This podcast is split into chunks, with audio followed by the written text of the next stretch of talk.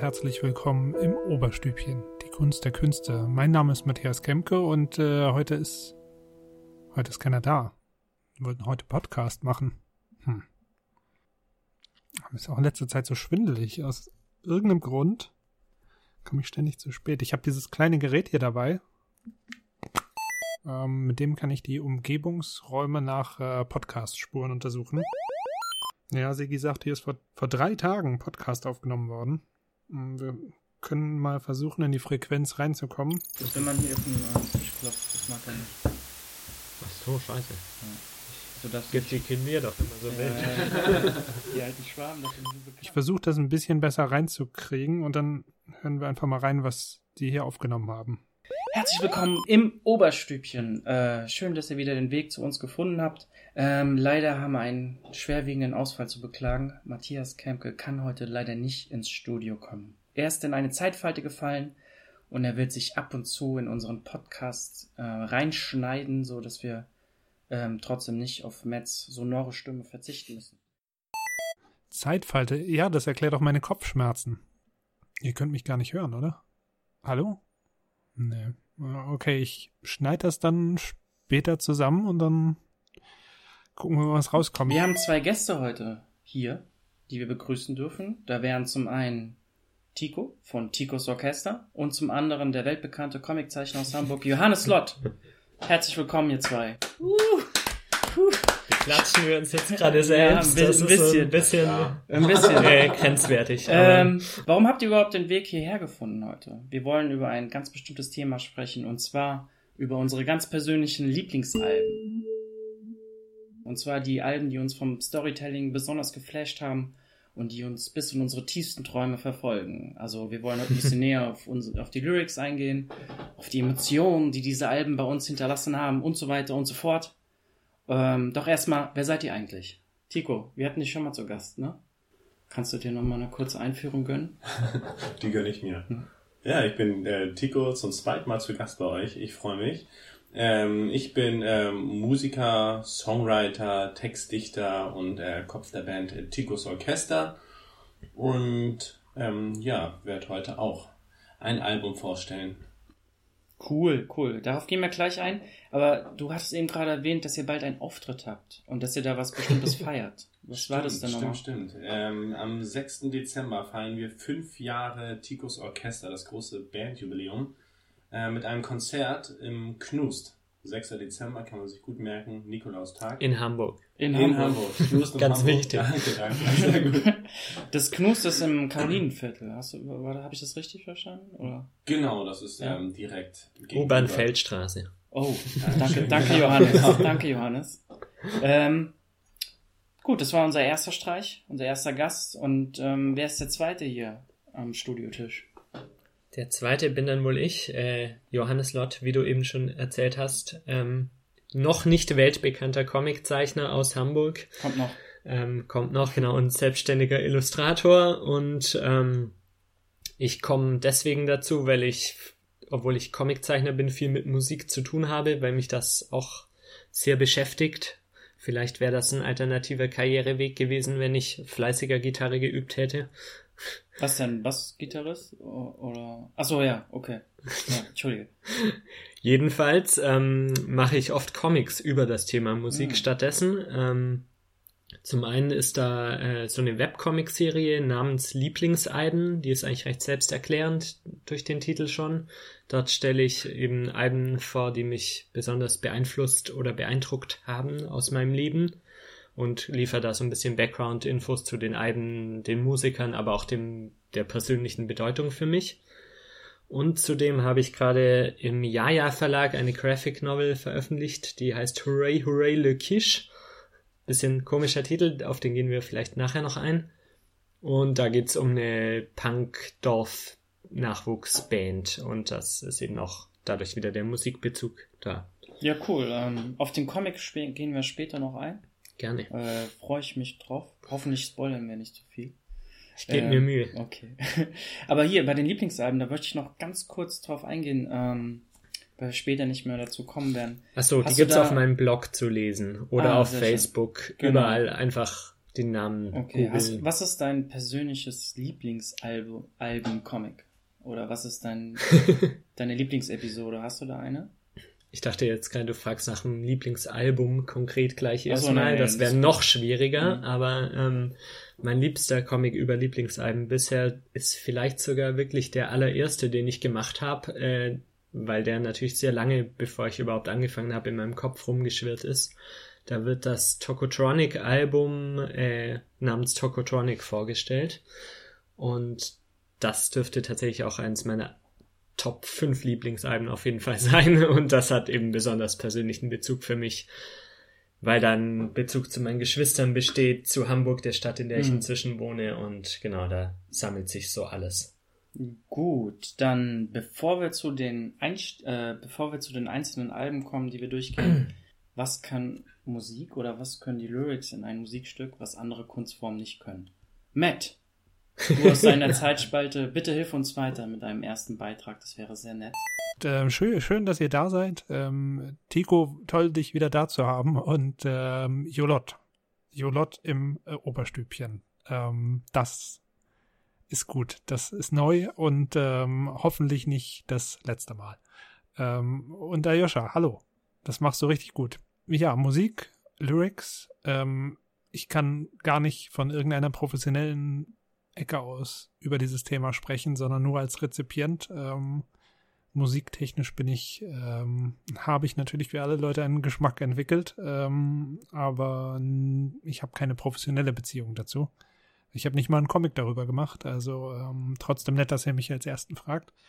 Ähm, Musik auf der einen Seite hat etwas sehr, sehr Persönliches, ähm, für viele Leute wahrscheinlich auch ähm, weil man Musik manchmal mit äh, anderen Menschen verbindet, mit denen man diese Musik geteilt hat.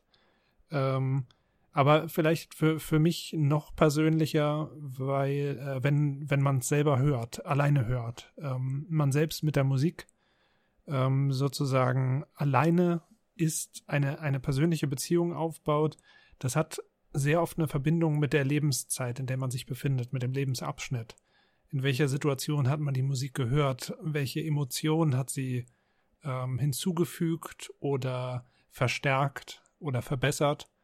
Deshalb gibt es auch sehr viele wichtige Musikstücke für mich, die ähm, an eine bestimmte Zeit gebunden sind in der Vergangenheit. Und manchmal ist es ähm, fantastisch, magisch, die wieder anzuhören und zu sehen, wie gut sie immer noch funktionieren. Und manchmal ähm, sind da in diesen Musikstücken diese ganzen Emotionen mit drin verkapselt, die man hinter sich gelassen hat. Dann ähm, ist es fast eher so ein bisschen melancholisch, wie Bilder durchblättern.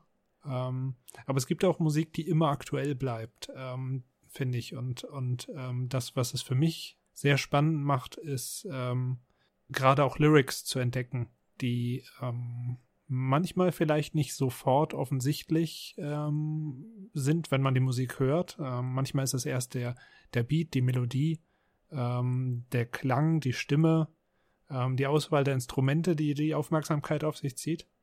Und dann kann man tiefer eindringen in das Stück. Ähm, man, man, ähm, es geht dann sozusagen so ein bisschen ins Blut über und dann gibt's für mich auch diese Phase, in der ich mir die Lyrics ganz genau mal anschaue und überlege, was für ein Lied hat dann jetzt überhaupt meine, meine Aufmerksamkeit da so, ähm, so erregt. Und dann findet man manchmal extremes Gold. Und das ist der, der, der Punkt, an dem ich mich extrem in ein Musikstück verguck.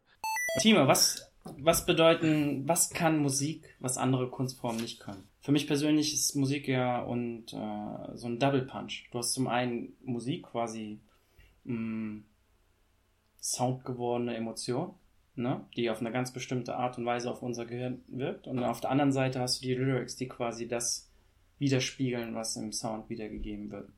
Also das ist wie so ein Double Punch der Emotionen. Siehst du das ähnlich oder so? Also das ist so etwas.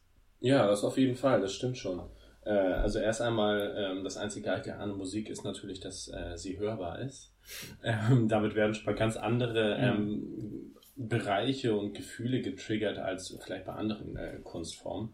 Ähm, das macht es halt sehr, sehr besonders. Ich selbst höre Musik oftmals auch ähm, äh, separat. Also ich höre erst einmal nur die Musik. Mhm und beschäftige mich dann später mit den, äh, mit den Texten. Also ich habe es auch schon oft gehabt, dass ich die Musik total toll fand, mhm. mir dann die Texte aber genau angehört habe, wenn sie beispielsweise in einer äh, fremden Sprache waren und erst dann äh, ja, doppelt beeindruckt war von dem Song oder den Song dann auf einmal nicht mehr so gerne mochte. Ah, okay. Also, ich, ja.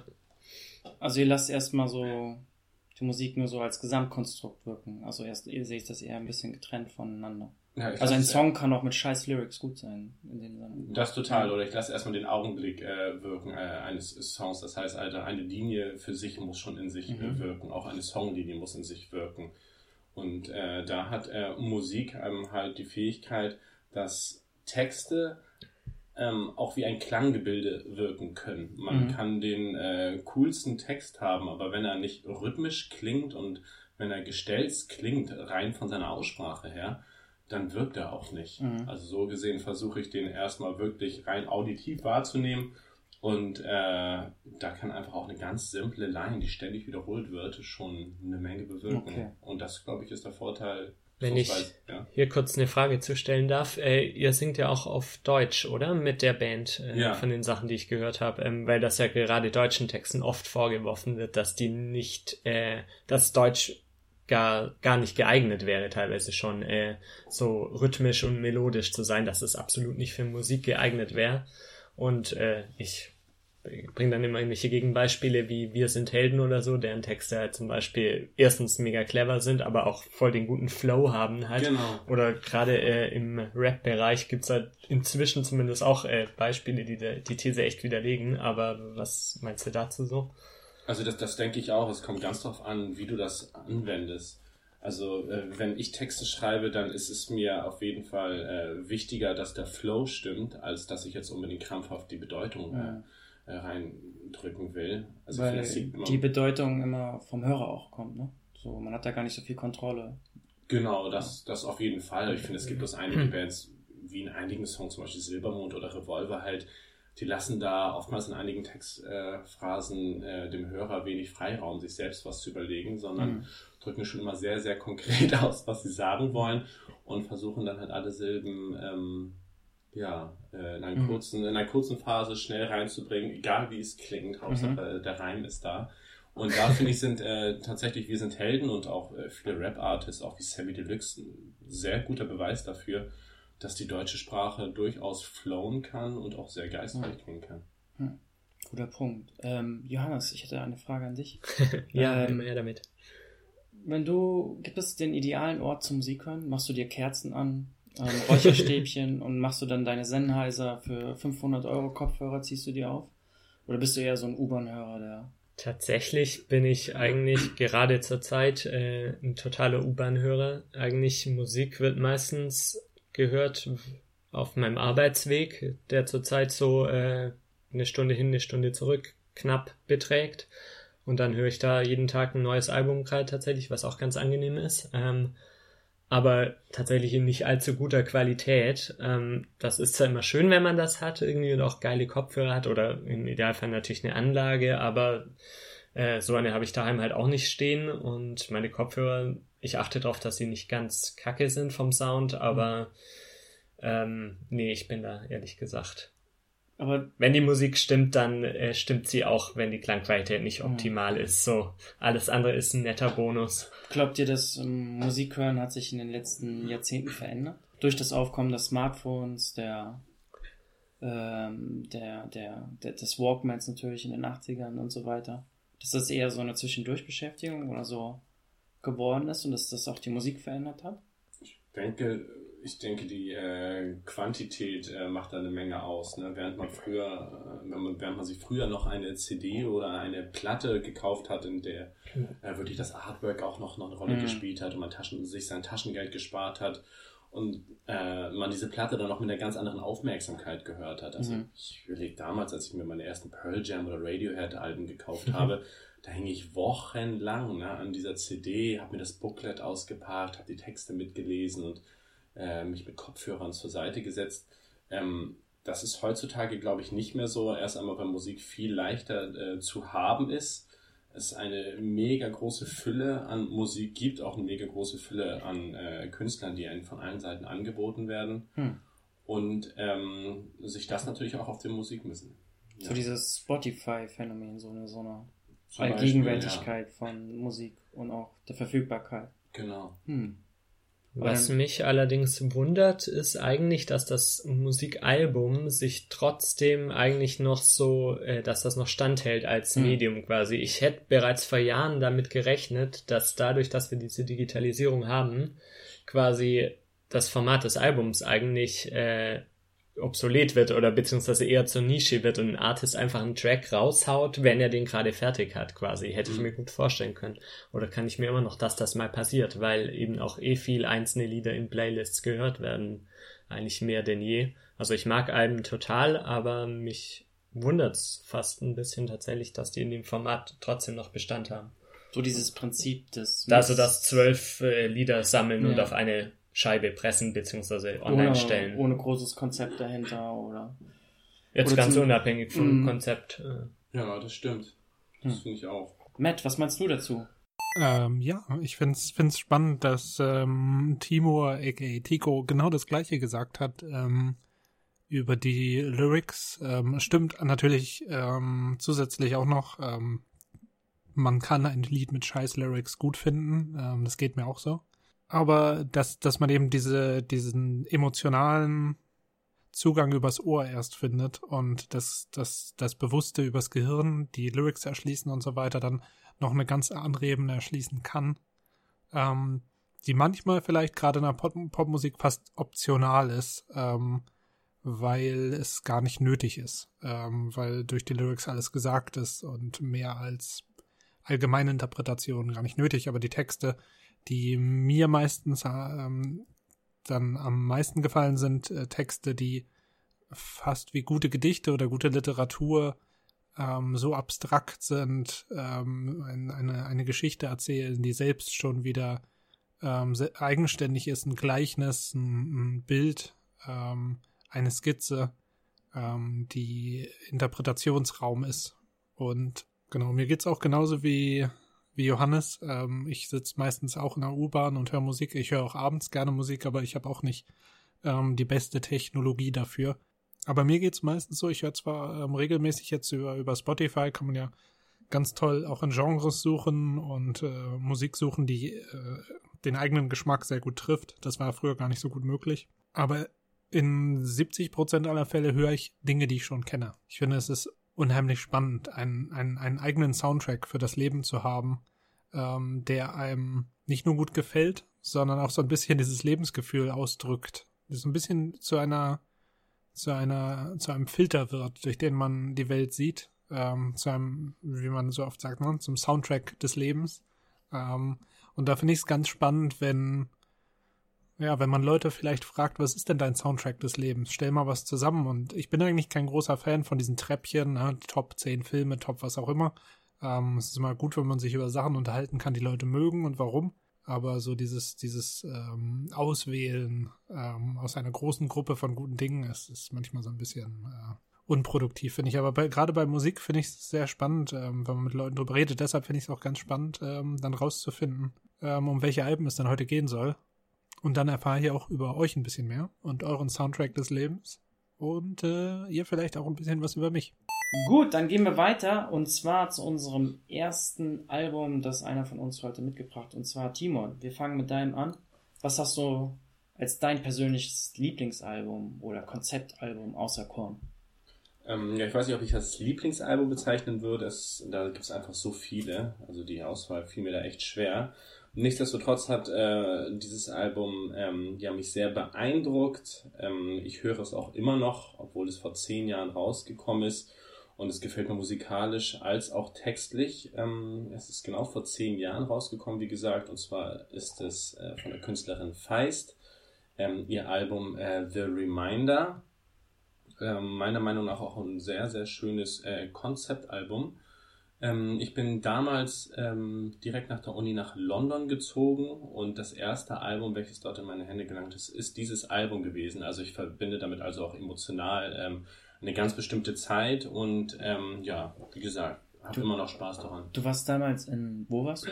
In London In war London. ich ein Jahr lang. Okay. Genau, das heißt, das Album verbinde ich auch irgendwie immer mit Ja. dieser Zeit. Also immer wenn du das Album hörst, erinnerst du dich an diese Zeit, die du damals hattest in London.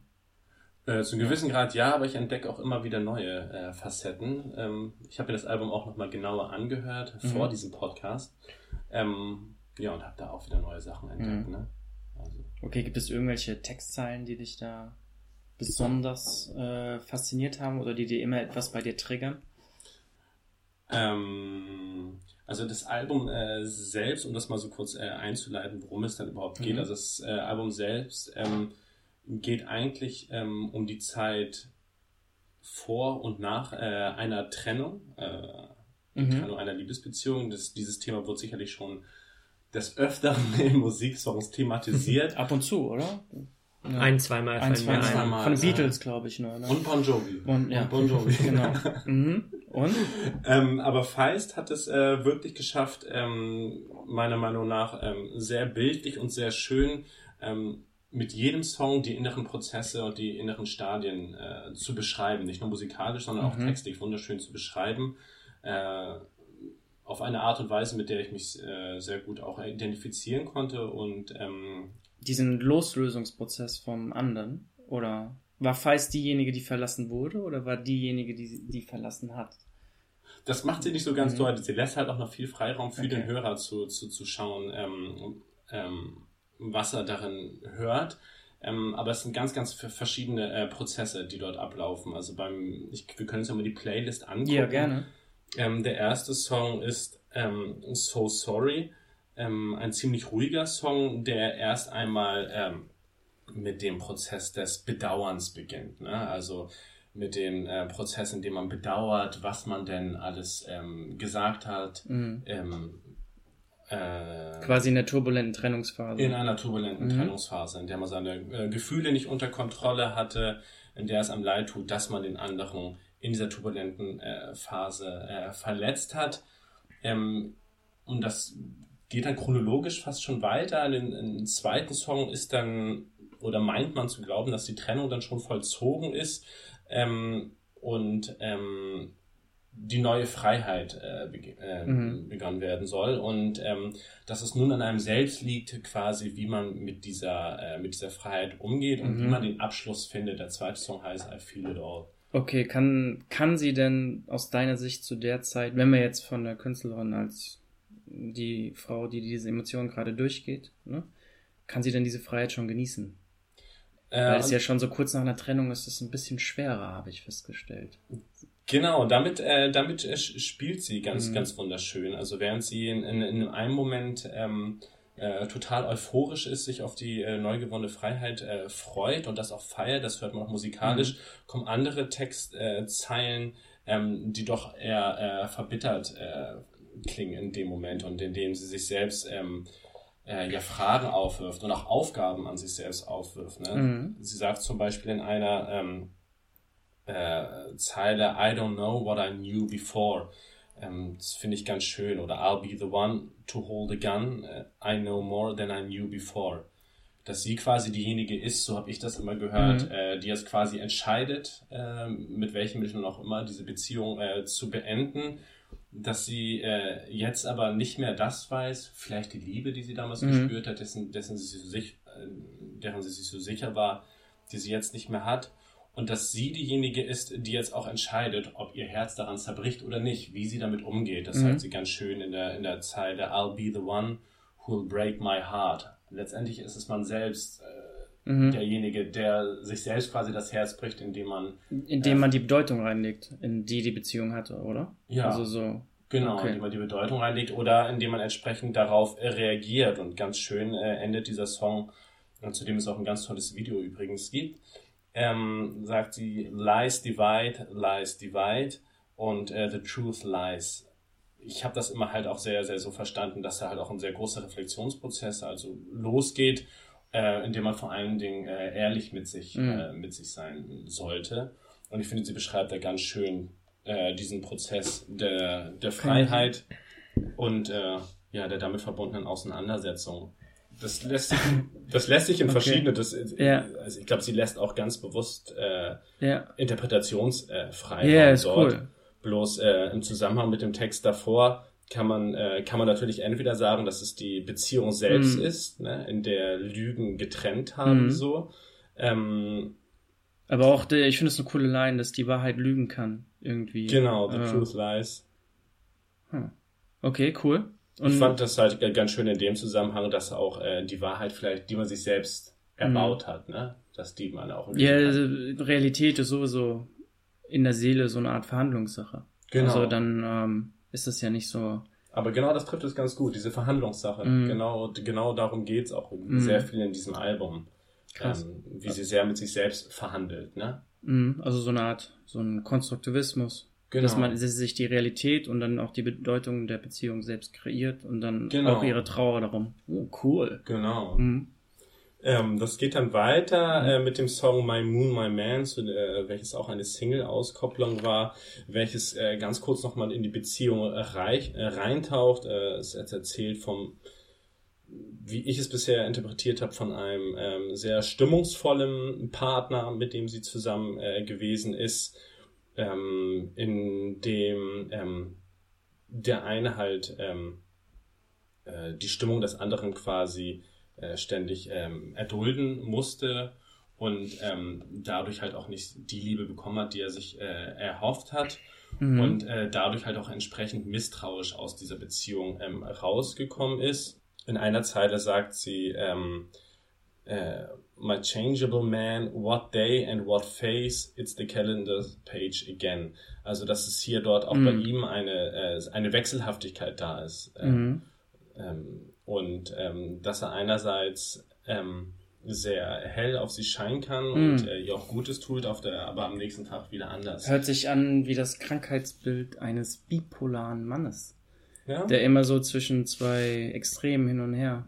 Ähm, auch eine sehr, sehr schöne äh, Zeile, die ich auch Mhm. oft in Gesprächen, Beziehungsgesprächen auch mit Freunden äh, gehabt habe, ähm, was ich halt so verstehe, dass man sich irgendwann halt ähm, an ein äh, sehr schlechtes Beziehungsniveau gewöhnt und Mhm. es als sauber, wie sie es hier sagt, clean betrachtet und als äh, normal einstuft, obwohl es das gar nicht mehr ist. Oh ja. Ja. Das ist, ich glaube, das haben viele kennengelernt, dieses Genau. Problem, dass man so blind ist vor Liebe oder blind ist vor dem Muster, das man sich geschaffen hat. Genau. Krass. Das fand ich, das hat sie ganz schön gemacht. Ähm, The Park ist äh, auch ein Das ist jetzt der vierte Song? Das oder? ist jetzt der vierte Song, genau auch ein wunderschöner äh, ähm, Song, in dem sie an einem anderen Ort ist. Sie selbst ist dort in London und ähm, glaubt ihren Partner in der Menge zu sehen und ähm, ja und äh, trauert hier auf sehr bittersüße und schöne Art und Weise äh, darum, warum ähm, ihr Mann, wie sie es hier sagt, the man who could make you sure he was the one, ähm, dass Mhm. ihr Mann halt quasi oder ihr Ex-Partner nicht reif genug gewesen ist oder nicht der Mann gewesen ist, äh, Mhm. von dem sie geglaubt hat, dass er es ist. Ähm, auch ein sehr, sehr stimmungsvoller, stimmungsvoller Song, der ähm, mit schönen Parkgeräuschen im Hintergrund auch äh, eine ganz, ganz tolle Atmosphäre schafft. Oh, cool, also quasi, sie sieht ja nicht nur den Mann dann, sondern sieht auch die Hoffnung, die sie in ihn reinprojiziert hat damals, ne? Oh, Genau, genau. Geil. Ähm, weiter geht's Mhm. dann äh, mit dem Song ähm, The Water, äh, auch mit einer wunderschönen Klavierlinie ähm, gespielt von äh, Chili Gonzalez, der auch das ganze Album begleitet hat und auch produziert hat. Und, ähm, genau, The Water, das ist äh, auch ein typischer Feist-Song, weil sie dort halt auch äh, mit den Elementen äh, der Erde quasi Mhm. wieder rumhantiert und diese quasi als Metapher benutzt ähm, äh, für den Menschen und vielleicht auch für das Leben. Ähm, da sagt sie, äh, the water, the water didn't realize its dangerous size. The mountain, the mountain came to recognize its deep and rocky sides more than realized. Mhm.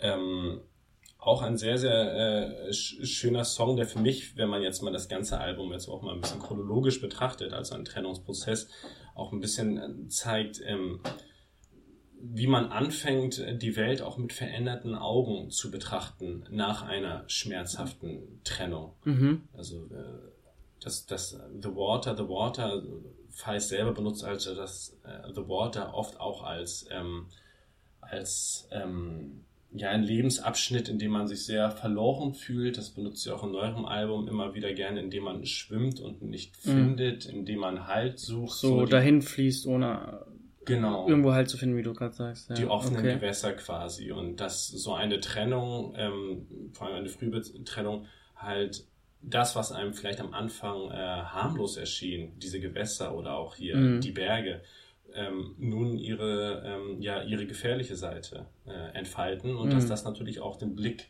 auf, die, auf sein ganzes Umfeld und auf seine Auf Welt einmal, ändert. wenn man in einer Beziehung ist, ist ja wieder das Thema, dass man dann seine Umwelt anders wahrnimmt.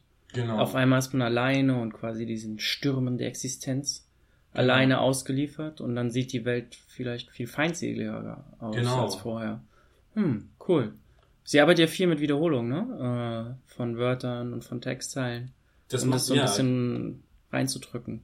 Genau, sie benutzt äh, einzelne äh, Metaphern oder auch ähm, ähm, ja, Parallelen Mhm. äh, gerade zur Naturwelt, ähm, die sie öfters also in Songs äh, wiederholt. Und, Was ich auch immer cool finde, wenn man so abstrakte Konzepte oder so ähm, Sachen wie Wasser oder Bergen quasi durch die Verben, wie hier, ähm, so eine humane Komponente gibt. Also dass das Wasser nicht realisiert und so, das wirkt irgendwie dann, genau. bekommen diese Sachen eine Emotion verliehen die, verliehen, die sie vorher gar nicht transportieren konnten, als wenn man sie einfach nur. Da gab es doch irgendeinen Fachbegriff für, Ah, den ja. wir alle im Deutschunterricht gelernt haben. Aber der so langweilig war, dass wir den sofort wieder vergessen haben.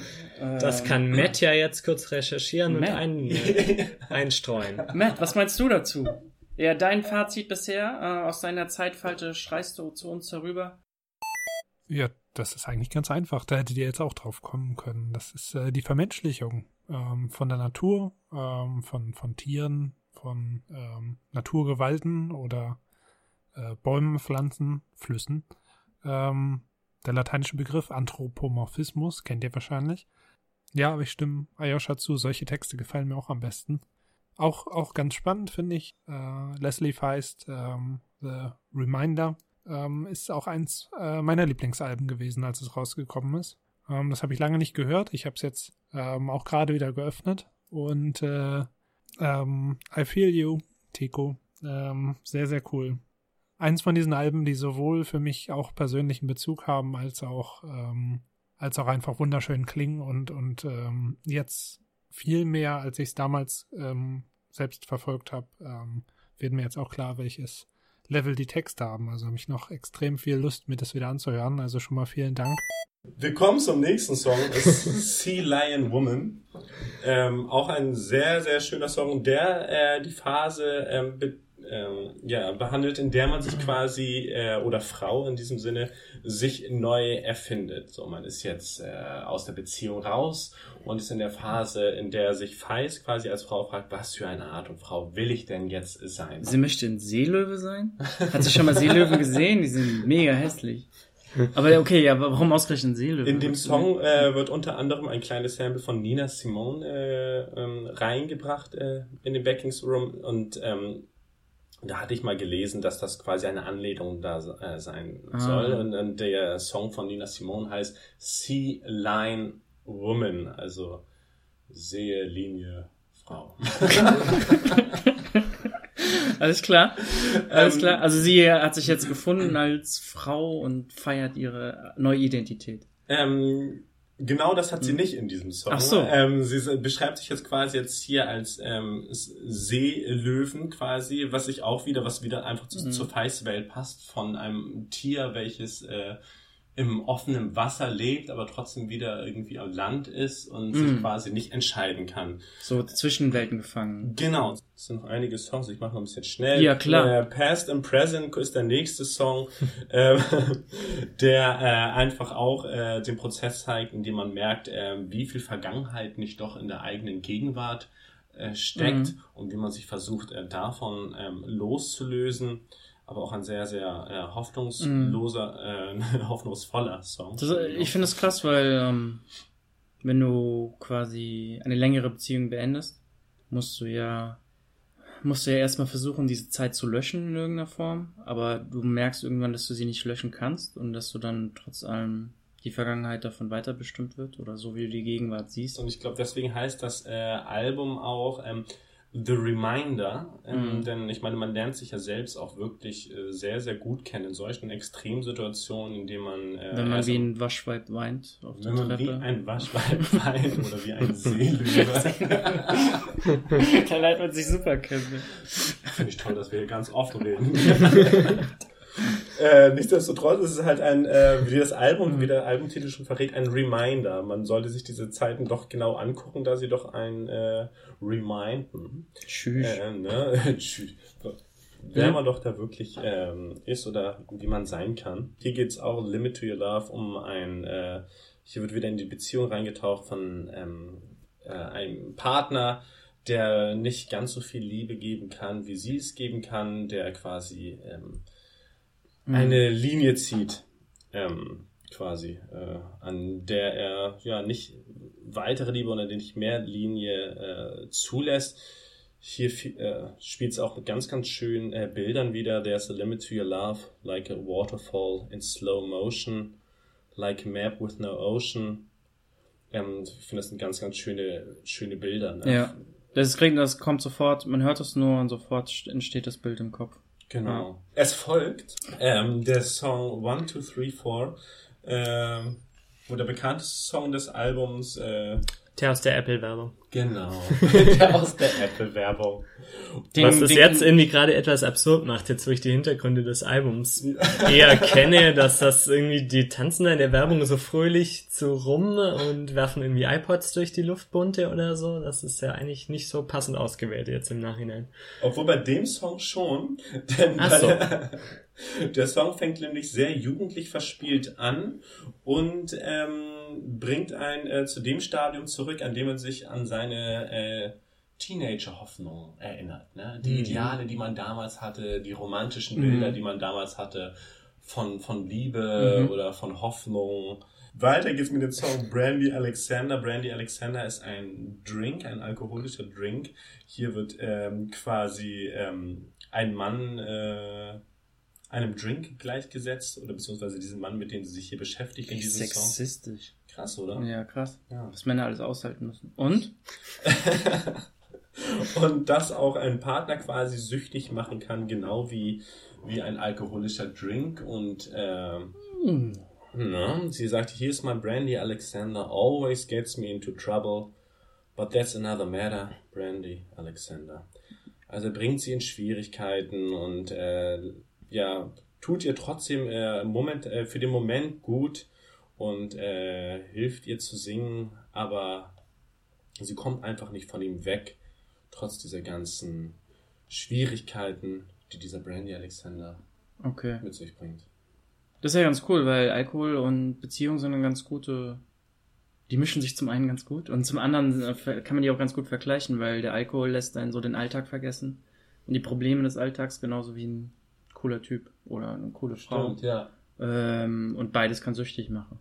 Genau. Und beides kann auch einen für einen schädlich sein. Also das würde es doch dann ganz gut. total. Passendes Bild. Das würde Okay, kann, okay, springen wir noch zum letzten Song. Ja. Ähm, Äh, der muss doch noch mal. Wir haben hier Intuition, ein ganz, ganz, äh, ja, es wird hoffnungsvoller, beziehungsweise auch interessant. Ähm, und zwar, dass man ähm, am Ende oder nach einer solchen schwierigen Phase in seinem Leben ähm, nicht mehr weiß, äh, wie man seinem Kopf vertrauen soll. Und welcher Kopfhälfte soll man vertrauen? Soll man eher der Vernunft vertrauen oder doch eher äh, seiner emotionalen oder seiner intuitiven Seite? Ähm, you choose, you choose. Äh, Poetry over Prose. Das finde ich ein ganz schöner Vergleich. Ne? Poetry ähm, quasi als die Emotionsgesteuert. Genau, die emotionsgesteuerte, sinnliche äh, äh, Schreibform ähm, über äh, Prosa, also eher eine äh, lineare, erzählte Geschichte. Cool, das, ähm, ich glaube, wenn nach einer Trennung oder so, dann ist man ja auch, zweifelt man an sich selbst, wie man seinen Partner auswählt. Zum Beispiel, wenn sich, wie du sagst, der Partner als ähm, nicht so gut für einen herausgestellt hat, dann zweifelt man ja auch an sich als Person, kann ich überhaupt jemals wieder einen richtigen Partner wählen, wenn ich immer solche Honks bei mir im Bett habe. Ja, genau. Schön ausgedrückt. ja, ja. Poetisch. Honk, Honk-Problem. Honk kommt auch viel zu wenig in Liedern vor als Wort. Ja, das Sind wir fast am Ende? Wir sind fast am Ende. Äh, wir kommen zum Song äh, Honey Honey. Ähm, ein Hört sich sehr 60er an. Ja, Ja. ist War auch, auch ein, meine erste Assoziation, so ein 60s-Schlager irgendwie. Habt ihr sehr, sehr gut gehört, denn äh, äh, tatsächlich ähm, geht sie auch textlich in eine typische äh, Oldschool ähm, äh, Liedschreibweise rein. Sie erzählt quasi von der Frau, die ähm, zu Hause sitzt, auf das Meer guckt und sich fragt, ob ihr Mann je bald zurückkommen wird. Also äh, auch wieder sehr, sehr symbolisch, aber halt auch äh, ganz bewusst ein sehr, sehr klassisches Bild von. Hm. Das kommt heutzutage nicht mehr so oft So die, vor. die Frau, die auf den Mann wartet, der im Krieg gerade war. Genau. Mhm. Ähm, und ähm, ja, zum Schluss, um auf die Auflösung zu kommen, äh, How My Heart Behaves.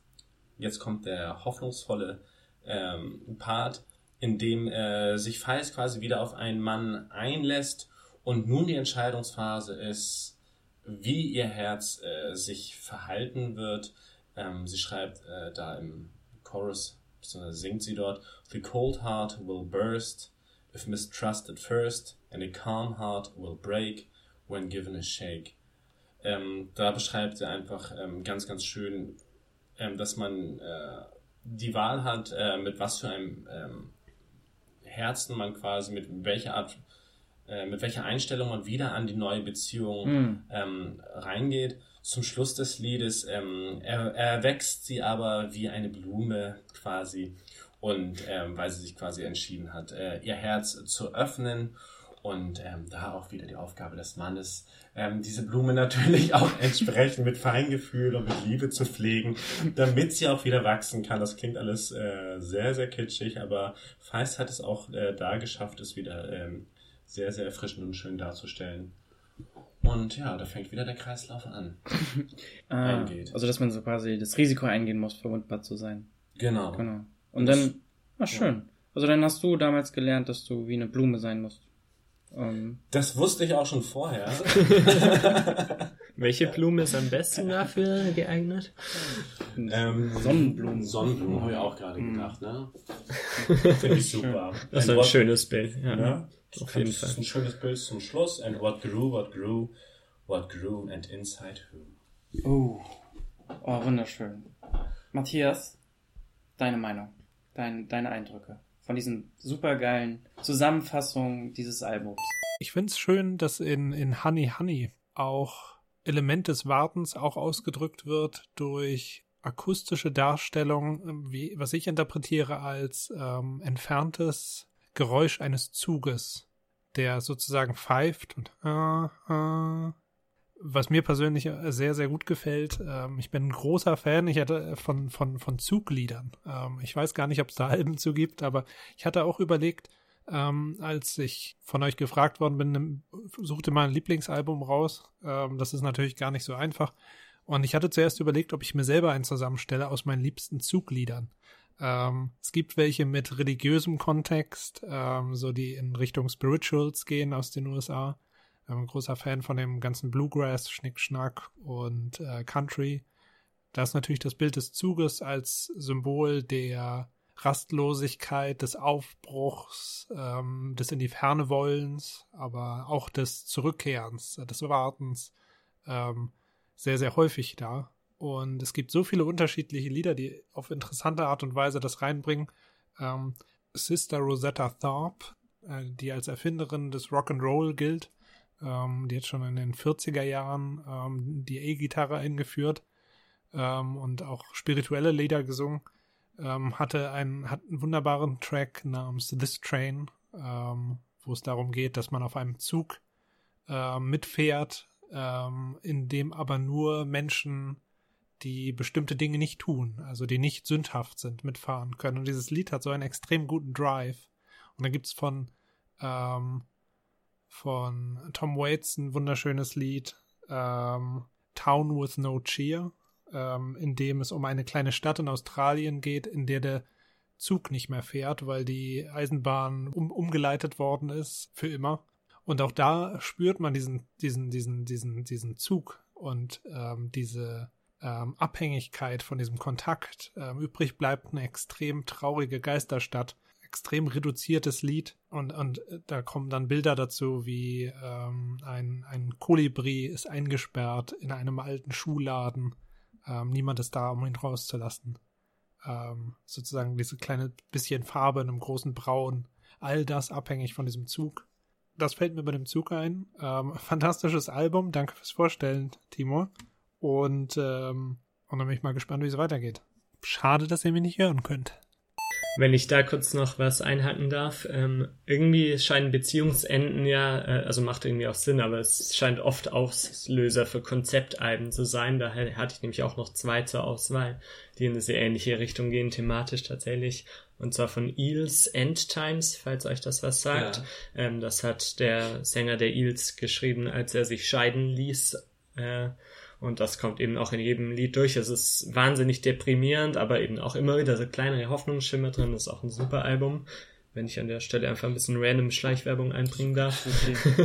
okay. Und das erste Album von William Fitzsimmons, dessen Name mir gerade nicht mehr einfällt, der Name vom Album, aber ist auch großartig und handelt eben auch davon, hat auch viele Naturanalogien und so drin. Schön. Muss ich gerade dran denken. Cool. Schön, das war unser, unser erstes Album ähm, eines von drei, was wir heute besprechen. Jetzt ist unser nächster, unser nächstes Album an der Reihe. Und zwar, Johannes, was hast du uns mitgebracht? Ich habe mitgebracht äh, auch eins meiner Lieblingsalben, ähm, und zwar von den Gorillas Plastic Beach aus dem Jahre 2010. Ich bin entsetzt, dass es schon so lange wieder her ist, fast mhm. acht Jahre. Ähm, und zwar, ich werde das jetzt wahrscheinlich nicht ganz so ausführlich durchgehen, äh, da ich mir auch keine Songstell äh, Textstellen markiert habe. Aber vielleicht erkläre ich erstmal was zu den Gorillas äh, für die Zuhörer, die die noch nicht kennen, auch wenn das unwahrscheinlich ist, da die ja auch sehr erfolgreich sind. Ähm, und zwar sind die Gorillas so ein äh, loses Musikerkollektiv, angeführt von Damon Albarn, ähm, der als Sänger von Blur bekannt ist und diversen anderen Bands und dem britischen Comiczeichner Jamie Hewlett, den dann die Comic-Affinen vielleicht wieder kennen. Der hat Tank Girl gezeichnet zum Beispiel, war mal irgendwie erfolgreiche Comicserie, die ich auch irgendwann noch nachholen muss. Ähm, genau, die haben sich jedenfalls zusammengetan mit einer Band und zahlreichen Gastmusikern und veröffentlichen, glaub, seit 2004 ungefähr Alben. Plastic Beach ist das dritte davon und das habe ich ausgewählt, weil es am stärksten durchkonzipiert ist, meiner Meinung nach. Mhm. Ähm, weil da wirklich quasi von vorne bis hinten alles sehr stringent durchgeplant zu sein scheint. Und zwar ähm, gehen eben dadurch, dass da ein Grafiker und ein Musiker eben auch äh, an den Hebeln sitzen, gehen da sehr die Visuals des ganzen Albums einher mit der Musik und den Texten auch. Ähm, das heißt, in den Musikvideos, die teilweise animiert, teilweise Realfilme sind, manchmal 2D, manchmal 3D, wird eben auch eine Geschichte erzählt und ähm, das fängt quasi schon an bei der Ankündigung des Albums damals, äh, als das noch nicht mal einen Titel hatte, brachten die Gorillas eine ähm, so eine Fake-Radiosendung raus, beziehungsweise eher so ein Podcast-Format, das man auf deren Website auch anhören konnte. Das war moderiert von einem dieser virtuellen Comicfiguren, aus denen die Band besteht. Das habe ich jetzt nicht richtig erklärt bisher. Ähm, und zwar, die Band gibt's eigentlich offiziell quasi gar nicht, sondern besteht aus äh, vier Cartoon-Charakteren, die nur in gezeichneter Form immer auftreten. Und einer von denen jeweils hat so einen Radiopodcast dann rausgebracht, einmal pro Woche, wo ganz kleine Schnipsel des Albums schon mal angespielt wurden und das Ganze äh, kombiniert mit anderen bereits erschienenen Liedern von anderen Bands, die thematisch in ähnliche Richtung gingen. Und genau, da sieht man schon mal, wie das Ganze eben sehr durchdacht schon mal vorbereitet wurde. Und ähm, wer stand dahinter? Also hinter dem da gibt's ja mehrere, es gibt ja eine Stimme, die da bekannter ist als alle anderen. Das weiß ich ehrlich gesagt gar nicht so genau, wer die Charakter eigentlich spricht. Ich glaube, das ist bei mehreren Charakteren auf jeden Fall auch dieselbe mhm. Person. Die meinst du dann wahrscheinlich, ja. aber ich weiß ehrlich gesagt nicht, wer die konkret spricht. Also wir haben ja den, den Hauptcharakter, ne? also quasi den Lead, Leadsänger. Wie ist der? Genau, also es ist auch so, dass in den Liedern eben Damon Albarn, dieser Sänger von Blur, auch äh, den Großteil singt und er singt den Part von, von dem Cartoon-Bandleader, dem virtuellen, aber Mhm. ich glaube, er spricht ihn nicht in den zum Beispiel Mhm. Cartoons, die es dazu gibt, Ah, oder okay. eben diesen Radio-Podcast-Schnipseln. Aber das Design der, der einzelnen Charaktere der Band ist ja ziemlich cool. Also der Hauptprotagonist, der sieht ein bisschen dunkler aus, ne? So immer so dunkle Augenringe. Äh, Du meinst jetzt wahrscheinlich den, den Bassisten äh, Murdoch, der äh, tatsächlich auch inzwischen fast den größeren Part einnimmt, aber der Bandleader ist an sich 2D, das Mhm. ist äh, eben Damon Albans äh, alter Ego, der ist so ein bisschen hängengebliebener Punk, äh, der eher bleich ist und so blaue Haare immer hat. ah, okay. Und ähm, das Grundthema von Plastic Beach war. Ähm, der Name lässt ja schon ein bisschen erahnen. Plastic Beach äh, thematisiert eben Umweltverschmutzung und Konsum, eigentlich so alle negativen Aspekte unserer heutigen Gesellschaft. Und ähm, ich habe vorhin auch nochmal nachgelesen, Damon Albarn kam die Idee zum Titel und somit auch zu einigen äh, Songtexten wohl, als er in London am äh, Flussstrand entlang ging und da eben gesehen hat, wie da der ganze Plastikmüll angeschwemmt wird und ähm, genau Ah, cool. dieser Plastic Beach, nachdem das benannt ist, das wird dann eben auch noch weiter in die Story drumherum eingesponnen. Plastic Beach ist eine Insel im Meer, die komplett aus Plastik besteht, äh, auf der aber auch Häuser gebaut wurden und so und wo jetzt Menschen leben und da von da weiter verschmutzen quasi, aber auch ihr ganz normales Leben leben. Und ja, die ganze Story drumherum ist tatsächlich aber auch sehr kryptisch. Die wird auch in den Videoclips mehr schlecht als recht erzählt. Ich glaube, das ist aber auch beabsichtigt zu einem Mhm. Großteil. Die hängen zwar lose zusammen, aber selbst wenn man die alle am Stück guckt, ist es schwierig, eine stringente Story daraus zu ziehen. Das Coole ist, diese Plastikinsel gibt es wirklich schon. Ähm, Nur ohne Häuser drauf. Nur ohne Häuser drauf und ohne Cartoonfiguren, die da leben. Aber so diese ganzen Strömungen ähm, des Meeres haben, äh, kommen an einer Stelle zusammen und ähm, da hat sich eine riesige Plastikinsel gebildet. Davon habe ich auch schon die gelesen. ja. Kilometer groß ist und So groß. ja, ja, also hunderte von Kilometern irgendwie Quadrat. Also richtig groß. Und das ist all unser, unser Zeug, was da so angeschwemmt ist. Ja, cool. Und hast du Genau. einen, einen Song, dessen Storytelling dich besonders flasht? Oder wel Tatsächlich äh, könnte ich mich Mhm. da jetzt nicht entscheiden. Ähm, die Texte sind auch, ich, sind auch weniger, also ich will die Feist-Texte jetzt auch nicht als eindeutig beschreiben, aber es ist klar, dass es irgendwie um eine Beziehung zwischen zwei Menschen geht, die auseinandergingen. Und so konkret werden die Plastic Beach-Texte Mhm. schon fast nie Du hast ja auch sondern die die Sache, sind immer sehr kryptisch auch Genau. eher gehalten, eher poetisch. Es geht nicht nie um konkrete Personen in dem Sinne, eher eben um die Gesellschaft und immer eben um dieses Thema des Konsums, der Verschmutzung Mhm. und ähm, Am coolsten finde ich das Intro von Superfast Jellyfish mit Della Soul, wo die sich über diese Musik, äh, mit der Musik It Comes as a Toy. Genau, da gibt es zum Beispiel das Lied Super Fast Jellyfish, wo sich diese zwei Rapper quasi so ein Fast-Food-Menü Mhm. zusammenstellen, quasi das schon sehr eklig klingt und aber so äh, der Sound dann ist auch angelehnt an so Werbejingles quasi. Genau, und zum Sound kann man vielleicht noch sagen, dass es wie immer bei den Gorillas eben eigentlich ein ziemlich wilder Stilmix ist so, also auch Genres einfach komplett wechselt von Lied zu Lied. Da gibt's dann die ruhige Indie-Liebesballade, die dann übergeht in irgendwie Punk beeinflusste Lieder oder dann wieder Rap-Parts und so, aber ähm, durch die geniale Produktion und eben auch durch die Thematik, die trotzdem immer sehr konsequent drin ist, äh, ergibt dann doch alles ein stimmiges Ganzes. Ja, was auch krass ist, dass halt so viele verschiedene Künstler daran beteiligt sind und die es trotzdem schaffen, dann so ein Konzeptalbum daraus zu machen. Da müssen die ja sich krass koordiniert haben oder ähm, muss ein Genau. Mastermind dahinter gewesen sein. Die Ja. haben auch, äh, ich glaube, vier Jahre an dem Album gearbeitet. Ähm, das war offensichtlich auch nötig. Die Gorillas brauchen auch immer sehr lang, bis sie wieder mal Nachschub liefern. Hm. Und ja, das hängt bestimmt auch damit zusammen. Matthias, was sagst du dazu? Kennst du das Album? Hörst du es gerade?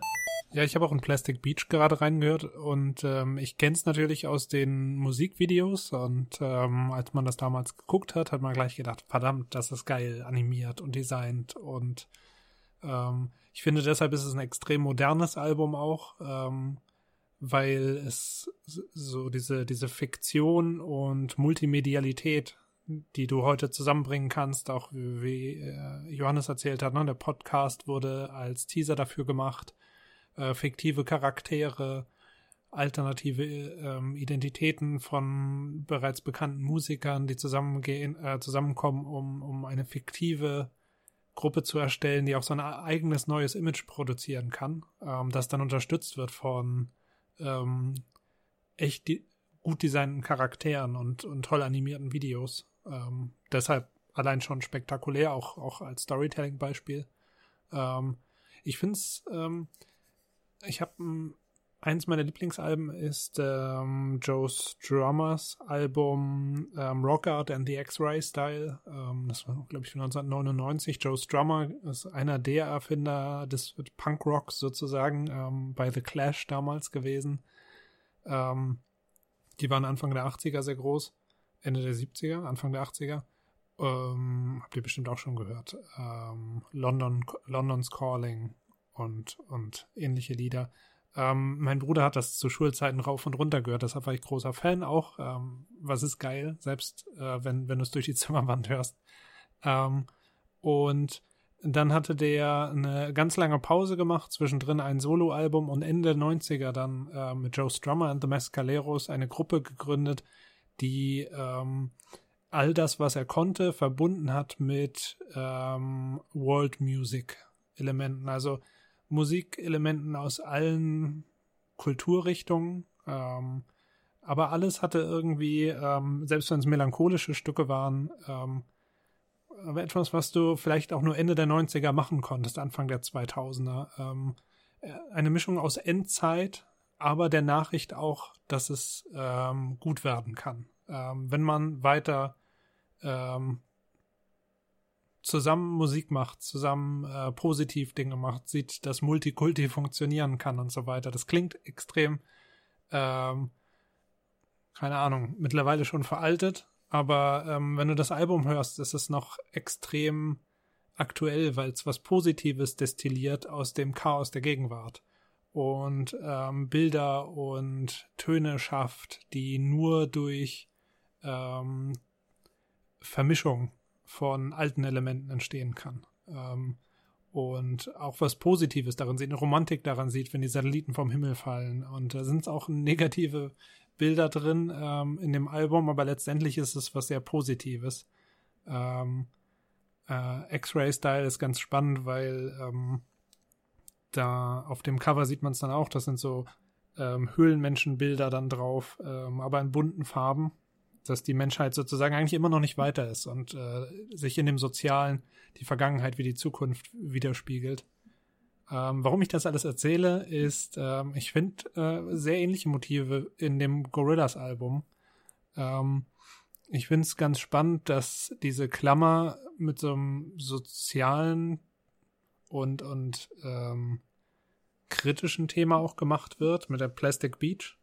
Ähm, das Ganze fängt auch sehr emotional an. In Track 1 hat man ähm, so also ein Orchester-Track, heißt auch Orchestral Intro, also sehr emotional, ist fast wie so ein Helikopterflug hin zu dieser Insel, noch ohne Lyrics.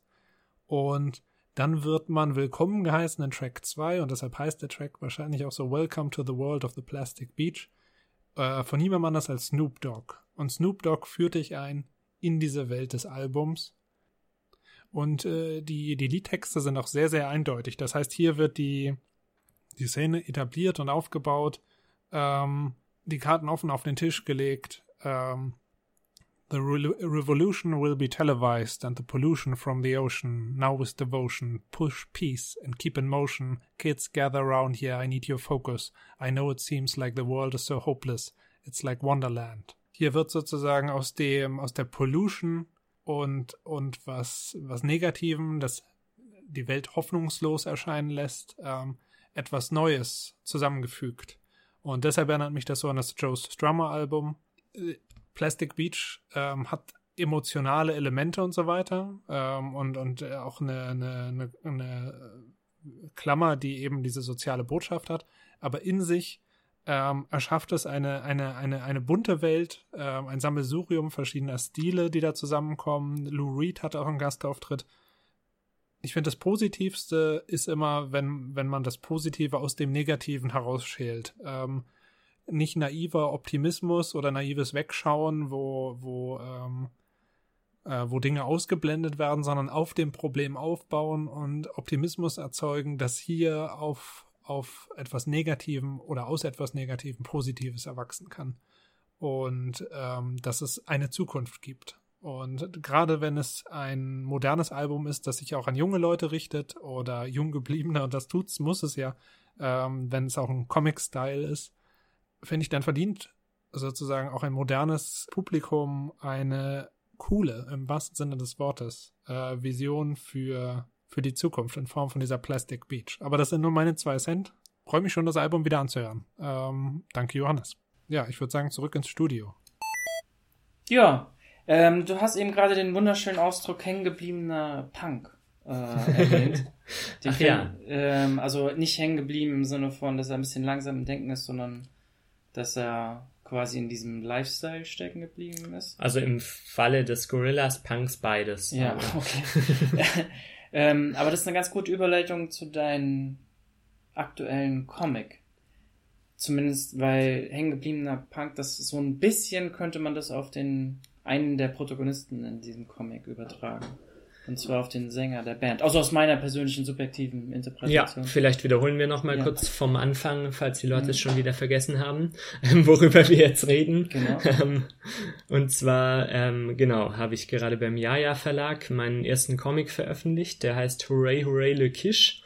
Und der Name, dieser etwas seltsame Name des Comics, ist eben der Name dieser Band, um die es da geht. Und das ist eine Band aus äh, ungefähr 18-, 19-jährigen Jugendlichen, die sich da eben immer wieder in ihrem Proberaum zusammenfinden auf dem Dorf und auf ihren, sich auf ihren ersten großen Gig vorbereiten.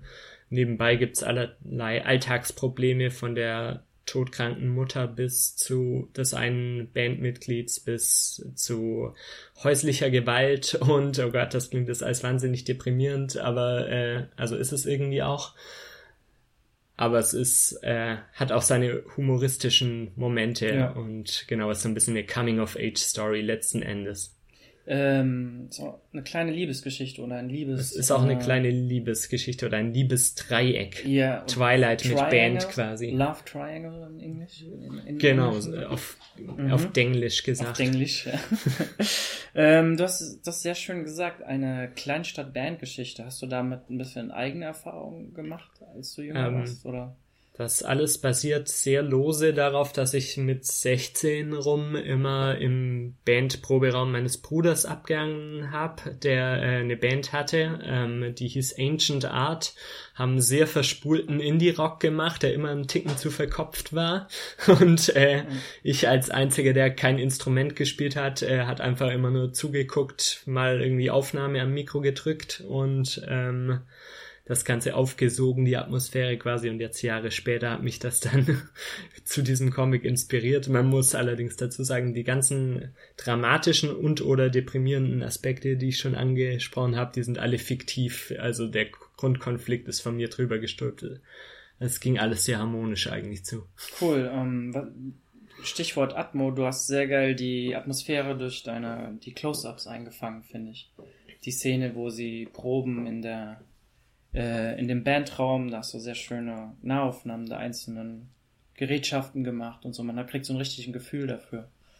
Und auch mit den, mit den Sprechblasen, die du da so drüber gelegt hast, mhm. dass du so dieses mehrmalige Ausprobieren, bevor es losgeht und so, bevor alle miteinander in Synchron sind und so. Tatsächlich ist auch dieser Aspekt, dieses äh, sich aufs Proben vorzubereiten, irgendwie habe ich immer noch mehr im Kopf als die Proben selbst, weil das auch immer schon mal genauso viel Zeit in Anspruch genommen hat und irgendwie, genau, dieses ganze Diskutieren mit, wie machen wir unsere Playlist, unsere mhm. Setlist und äh, was, wo sind die Texte hin verschwunden und was muss noch eingestöpselt werden und warum funktioniert der Verstärker jetzt wieder nicht und so.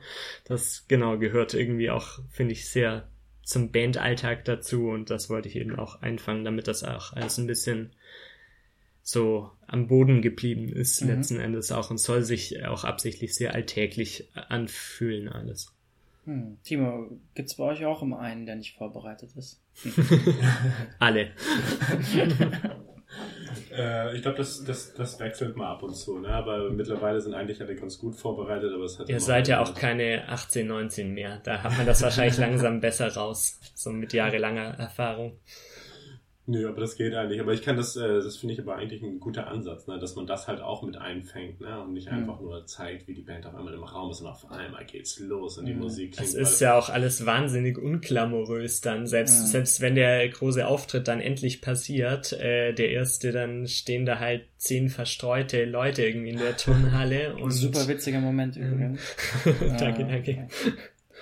Ähm, ja, das, was ich ganz, also für mich war das vor allem eine Geschichte der Hoffnung, die man in etwas reinsteckt oder auch diese, diese unterschiedliche Bedeutung, diese, die die einzelnen Mitglieder der Band, ähm, dieser Band auch geben.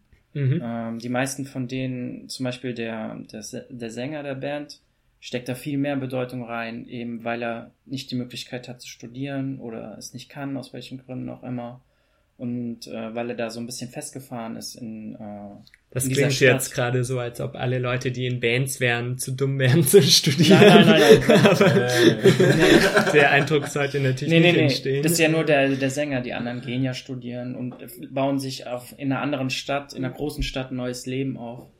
Genau, also darum ging es auf jeden Fall auch halt, mhm. äh, wie, wie die Band unterschiedlich aufgefasst wird. Quasi der Hauptcharakter, Bonzo genannt, ähm, der wäre halt mega gern in der Band. Dann gibt's die anderen beiden, die, mhm. ähm, die äh, das so mittelernst nehmen und das halt so als Hobby sehen. Und dann, wie du gerade schon meintest, der Sänger, der das halt alles, ähm, dessen Lebensinhalt das quasi ist und der auch äh, alles tun will, damit das nicht mhm. irgendwie kaputt geht. Und äh, das, ja, das sorgt eine, dann natürlich auch für Spannung. Ja, das fand ich eine super coole Dynamik, weil du hast ja eigentlich den Sänger als den Gewinner.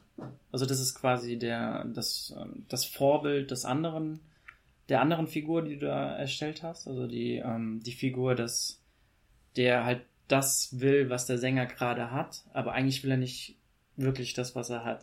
Genau, das, eigentlich der Sänger ist und es beruht in ja. gewisser Weise auch ein bisschen auf Gegenseitigkeit, mhm. dass eben äh, der eine will unbedingt in der Band sein, ähm, weil er dann cooler und selbstbewusster wäre und so und der andere ist halt irgendwie auch schon so fast einen Ticken hm. zu draufgängerisch und äh, genau, das sind so die beiden Gegensätze. Also da kommen, da gehen ja alle Bandmitglieder dann mit anderen Motivation rein. Die einen sehen das als Ablenkung vom normalen Lebensweg oder als kreative Spielwiese und die anderen legen alles rein, was sie haben. Ist das etwas, was äh, Timo nachfühlen kann in irgendeiner Weise? Oder mit 18, 17, was hattest du dafür? Was hattest du für Träume? Was hattest du für, was hattest du für große Träume außer? Ja, mit 18, 17, da habe ich auch mit meiner Schulband schon damals, da haben wir natürlich geträumt, ne, von mhm. den von den großen Bühnen wie, wie Bands äh, wie Guns N' Roses oder, oder unser Drummer damals hat die Ärzte sehr, sehr gerne gehört. Das war damals so der Traum.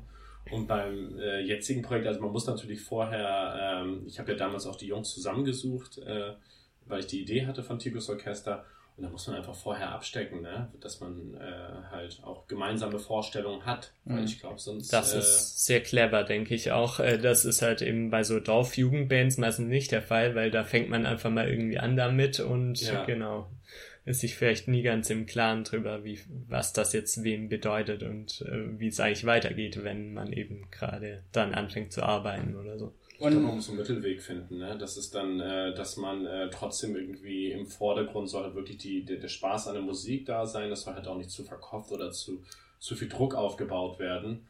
Nichtsdestotrotz äh, sollte man schon abstecken, was jeder bereit ist, für das Projekt zu geben. Cool. Ähm, ich wollte noch eine Sache sagen. Du hast ähm, dein Ende hast du das Ganze sehr, sehr cool aufgelöst. Das möchte Keine ich nicht spoilern. Das möchte ich nicht spoilern. Das müsst ihr selber herausfinden, ähm, wie die Geschichte dann ähm, aufgelöst wird. Eine letzte Frage. Ja. Vielleicht willst du die spoilern. Warum dieser Name? Der Name Hooray Hooray Le Kish, mhm. äh, Kam das wahrscheinlich beim ne- Fischessen? oder? Ist tatsächlich eine gute Frage, die Mhm. ich selber leider gar nicht befriedigend beantworten kann. Ähm, das schwirrt mir als Bandname, ohne dass ich eben je in der Band gewesen wäre oder so, schwirrt mir das als Bandname seit Jahren im Kopf rum. Ich weiß nicht, ob ihr das auch habt, dass euch irgendeine Wortkombination einfällt und dann denkt ihr entweder, boah, das wäre jetzt ein geiler Titel für ein Buch oder ein Film oder Eine einfach Bar. nur ein Lied oder für eine Bar, genau. Und ich habe sowas eben Wie Honk. wie Honk zum Beispiel, genau. Ich habe sowas eben eigentlich ständig, dass mir solche Gedanken kommen und Hooray, Hooray, Le Quiche ist eines, das so beknackt war, dass es irgendwie hängen geblieben ist. Und genau, im Comic wird sich auch viel drüber gestritten, ob das jetzt der finale Bandname sein soll, weil er so bekloppt und unintuitiv ein ist. Running Gag. so. Und das ist so ein bisschen ein Running Gag, der sich da durchzieht. Und das basiert wiederum auch ein bisschen darauf, dass sich die Band meines Bruders eben auch irgendwie zwei Jahre lang nicht auf den Bandnamen einigen konnte, bis sie in ihren ersten Auftritt hatten und dann musste ein- endlich einer her. Hm. Das ist das Beispiel dafür, wie äh, Wörter auch ohne große Message einfach nur cool klingen können. Ne? Ja, kennt ihr die, kennt ihr die Website, wo sich so random äh, Bandnamen ausgedacht werden? Die finde ich ganz witzig. Es gibt so einen random Band Gener Generator. Und es gibt Ja, es ein, klingt ein bisschen, als wäre es auch sowas an sich, ja. auch ein mega witziges YouTube-Video, wie irgend so ein ähm, Fake-Interviewer auf die Straße geht in Amerika und sich ähm, Fake-Bandnamen ausdenkt und dann die Leute fragt, ob- wie sie diese Band finden. Und die meisten von denen, ja, ja, die finde ich mega gut. Die wollen ja sowas wie ähm, ähm, Dancing, äh, Dancing Penises oder okay, schlechter Name, Dancing Cucumber und äh, dann denkt, oh ja, best, best Band ever und so. also wollen es nicht zugeben. Gut, Matt, was meinst du dazu? Deine, deine talentierte Meinung aus dem Untergrund? Ja? Ja, Hooray, Hooray, Le Quiche ist, äh, finde ich sehr cool, der Comic. Ähm, ich finde ähm, sehr spannend, dass du diesen ähm, skizzigen, roughen Stil gemacht hast. Einerseits finde ich das immer sehr, ähm, sehr respektabel, wenn man einen Stil wählt, in dem man ähm, produzieren kann. Also in dem man sozusagen eine Story auch äh, schneller erzählen kann, als wenn er voll koloriert ist und ultra clean und ähm, vielleicht auch noch gerastert oder mit, mit, mit Texturen versehen und so weiter.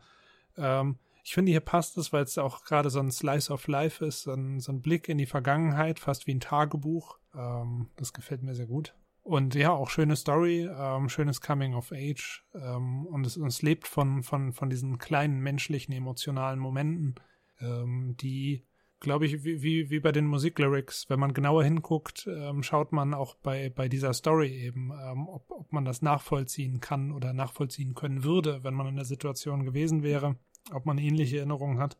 Und ähm, ich, ich glaube, dass das ist die Kunst, da was Wahres ähm, einzufangen. Ja, und ich glaube, das ist auch was, ähm, nach dem wir alle suchen, auch in, in der Kunst, die wir selbst machen. Deshalb äh, bei allem Sarkasmus ähm, ähm, es ist, glaube ich, ähm, sieht man hier auch, wo der, wo der, wo der das wahre Herz des Johannes Lott schlägt, ähm, genauso wie man es in den Lyrics äh, von von Ticos Orchester hört. Hooray, hooray, le quiche. Johannes Lott. Vielen Dank. Äh, vielen Dank. Jo, wo kann, wo kann man ähm, dieses coole, diesen coolen Also Comic ja, kaufen? kurzer Werbeblock nochmal. Hooray, hooray, Le Quiche. Äh, Im Jaja Verlag erschienen, überall wo es Bücher gibt. Der Verlag freut sich, wenn ihr direkt bei denen auf der Website kauft. Ähm, 14 Euro lohnt sich. Behaupte ich jetzt mal so. Ähm, ja, kommen wir zum, zum letzten Lieblingsalbum, nennen wir das jetzt mal, oder Lieblingskonzeptalbum. Und zwar eine Band, die ich erst vor wenigen Jahren entdeckt habe, ähm, Grund meiner Unbildung oder Grund meiner schlechten Bildung der, in der Musikgeschichte. Weil ich hatte nämlich, bis ich 25 war, ein riesen Vorurteil gegenüber der Musik. Und zwar das- Allgemein? allgemein. Ich fand, Allgemein. ich bin nicht so ein Kind, das aufgewachsen ist in einem musikalischen Haushalt. Also meine Eltern haben keine Musik gehört, ich habe kein Musikinstrument gespielt. Ähm, und ich hatte damals das Riesenproblem, dass ich nicht lesen konnte, ohne, also dass ich nicht lesen konnte und gleichzeitig Musik hören.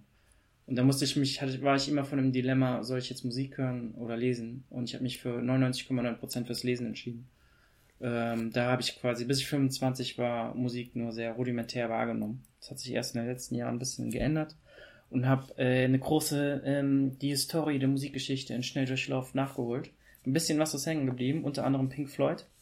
Und da habe ich auch mein äh, Lieblingsalbum von dieser Band ausgewählt oder eines meiner Lieblingsalben von ihnen und, ähm, und zwar äh, Wish You Were Here von Pink Floyd. Und ähm, ich weiß recht wenig über die Band, aber ich habe mir die, die Texte ausgedruckt und die, die Bedeutung der Lyrics bin ich ein bisschen durchgegangen. Und der, der erste Song dieses, dieses Albums, was ihr vielleicht kennt, einigermaßen, Shine on You, Crazy Diamond, ist ja so Allgemeinbildung so ein bisschen. Und da finde ich so schöne, ähm, also ähnlich wie wir eben gerade bei ähm, Feist festgestellt haben, so diese, so, so eine Sprache, also die Lyrics sind für mich dann gut, wenn man möglichst viel und möglichst wenig reinlesen kann gleichzeitig. Und bei, bei Pink Floyd finde ich es immer so krass, dass sie mit möglichst, die haben ja oft sehr lange Instrumentals im Vorfeld und dann ähm, recht kurze, aber prägnante Textzeilen, die das, was sie sagen, genau auf den Punkt bringen wollen. Und das ist auch so bei Shine on You Crazy Diamond. Du hast da fast neun Minuten äh, Instrumental Vorspann und erst dann hast du sehr konzentriert diese, ähm, was sind das, vier Verse, ähm, die sie genau auf den Punkt bringen. Der Song geht darum über den ähm, einen der Gründungsmitglieder ähm, der Band Sid Barrett, der das erste Album geschrieben hat ähm, und dass er langsam in den Wahnsinn abgedriftet ist. Ähm, er litt an Schizophrenie und das wurde vielleicht ausgelöst und noch zusätzlich verstärkt durch eine ja, äh, LSD-Abhängigkeit oder Psychedelic, Psychedelic Drugs, die er damals genommen hat. Und ähm, dieser Song prägt ähm, seinen körperlichen und kreativen Zerfall, thematisiert das ein bisschen. Und ähm, am besten ausgedrückt durch die Line Remember when you were young, also diese Anfangszeit, you shone like the sun, also du hast wie eine Sonne geschienen ähm, Like a Crazy Diamond, also diese, diese, diese Verrücktheit hat sich schon, schon äh, manifestiert, schon damals, also diesen, diesen Ansatz verrückt sein, dass er mal verrückt werden könnte, weil Kreativität und äh, verrückt sein, das geht Hand in Hand manchmal. Hm. Ähm, und jetzt ändert sich das quasi, ähm, jetzt ist ein Look in his eyes, um, ähm, now there's a look in your eyes like black holes in the sky, also wenn du ähm, LSD nimmst oder so, hast du riesige Pupillen, ähm, die wie schwarze Löcher ähm, wirken. Ähm, und halt, dass dieser, diese Anfangs, ähm, dieses, was deine Band in deinem Comic nie erreichen konnte, dass sie halt den Durchbruch schafften, dass das, was das mit der Seele eines Mannes machen kann und Sid Barrett ist dann quasi ähm, jemand, der abgedriftet ist in den Wahnsinn. Und Darf ich da kurz was zwischenfragen? Ja. Ähm, war, welche Position hatte der in der Band? Hat der, war der auch der Sänger? Oder? Der war quasi so der, ich würde sagen, der anfangskreative Motor. Ähm, der hat ähm, Gitarre gespielt. Ah, okay. Und ja. gesungen, aber Und gesungen, auch, ja. Gitarre gesungen. Okay, der war jetzt aber bei dem zweiten Album schon nicht mehr am Start. Nur noch so quasi als beratende Funktion. Aber okay. der ist so sehr in den Wahnsinn abgedriftet, aber der war anscheinend so genial, dass die anderen alle zu ihm aufgesehen haben. Also mhm. der war wie so ein Vorbild, wie so, das war quasi der Initiator dieser ganzen Sache, diese, diese Band zu gründen. Gut, und dann, das ist quasi so der, die Rahmenhandlung von diesem Album. Das wurde, das war das neunte Album, aber das war das erste Album nach dem berühmten ähm, Dark Side of the Moon, was der absolute Durchbruch für die Band war. Und dann als nächstes wird thematisiert der Erfolg, der, ähm, den die Band hatte, also dieser unglaubliche Erfolg und ähm, was dann mit der Band passiert und mit welchen Versuchungen sie auch erlegen sind. Und das habe ich erst in der Recherche herausgefunden, dass zum Beispiel so Songs wie der zweite Song auf dem Al Album ist Welcome to the Machine, ähm, geschrieben von Waters, ähm, dass das eine Kritik an der Musikindustrie war. Die ersten Zeilen sind Welcome my son, Welcome to the machine. Ähm, und für mich war das immer, habe ich das viel allgemeiner gelesen. Also, dass du ähm, quasi von der Gesellschaft im Allgemeinen oder von den Strukturen der Gesellschaft die ganze Zeit verführt wirst. Also sei es durch Werbung oder durch Festanstellungen oder was weiß ich. Und dass, ähm, dass dieses, ähm,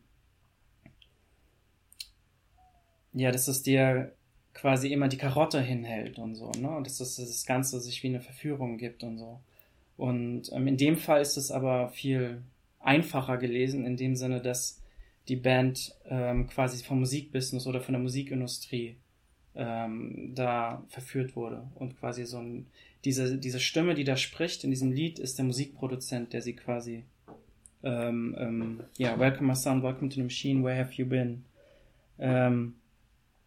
Die beste Line in dem Song ist Welcome my son, welcome to the machine, what did you dream? It's, it's alright, we told you what to dream. Ähm, das finde ich ziemlich hart, weil die Maschine dir quasi zum einen deine Träume eingepflanzt hat und zum anderen dir jetzt bestimmt, wie du dein Leben zu leben hast, also so eine Doppelverarschung. Also so habe ich das gelesen. Hat sich aber jetzt rausgestellt, dass es da vielleicht zu viel reingelesen war. Aber das ist ja gerade die Anziehungskraft. Ja, gerade das Schöne dran, dass du da wieder ja. einen ganz anderen Aspekt von siehst. Und ich denke, dass sie es auch durchaus so mhm. allgemein gehalten werden haben, damit das auch jeder ein bisschen auf sich beziehen kann. Sonst hätten sie irgendwie die Worte Producer ja. oder Record Company eingebaut, wenn sie es hätten so spezifisch haben wollen. Und was ich auch cool finde, Welcome to the Machine, der Art, der startet, ähm, was Pink Floyd immer macht, so sehr atmosphärische Sounds zu benutzen, seien das tickende Uhren oder ähm, so spacige Sounds, die so ein bisschen psychedelische Stimmung machen. Aber dieser, dieser Song beginnt mit so einer, so eine sich öffnenden Tür und dann so Maschinensongs, ähm, so Hämmern und gleich, gleichbleibendes Dröhnen und so. Also man hat das wirklich das Gefühl, in eine große Maschine zu steigen. Also für mich kommen da immer so Assoziationen wie von der Matrix, von diesen großen Maschinen auf und so. Mhm. Also sie erreichen durch das Sounddesign ähm, gleichzeitig so eine atmosphärische Grundstimmung, die sich durch den es ist wie, als würdest du eine Szene schreiben oder ein Comic und du machst einen Establishing Shot. Mhm. Und ähm, so machen die das oft auch mit Sounds dann. So quasi Setting the Stage äh, mit, mit Sounddesign. Ähm, ja, und dann der nächste Song, ähm, Have a Cigar. Ist ein bisschen schneller, rockiger von ähm, Roy Harper. Ähm, das ist auch wieder aus der Sicht eines jetzt in der eines Musikproduzenten. Come come in here, dear boy, have a cigar. Um, you're gonna go far, you're gonna fly high, you're never gonna die. Also er macht so Versprechungen, dass die Band unsterblich wird, Riesenerfolg und ähm, aber eigentlich will dieser Musikproduzent ist dem die Band völlig egal. Das Einzige, was er machen will, ist ähm, Riding the Cravy Train, also ähm, mhm. Geld machen. Riding the Cravy Train ist ein Ausdruck, der kommt äh, aus ähm, USA und äh, bedeutet, das damals war es ja so Usus von Obdachlosen das, oder von allgemein von um, Streunern in so einen Zug zu steigen und sich von mhm. dem mitnehmen zu lassen. Und am Ende dieses Zuges wartet ähm, ein Leben ohne Anstrengung. Also quasi, dass sie nichts machen müssen, sondern einfach Aha. so Kohle bekommen. Ähm, und das ähm, sagt dieser Ausdruck. Die Musikproduzenten erhoffen sich von der kreativen Leistung von Pink Floyd ähm, Riding the Cravy Train. Also sie profitieren ein bisschen wie Parasiten von deren Erfolg und Kreativität. Ja. Ähm, Nimm dich in Acht vor Producern.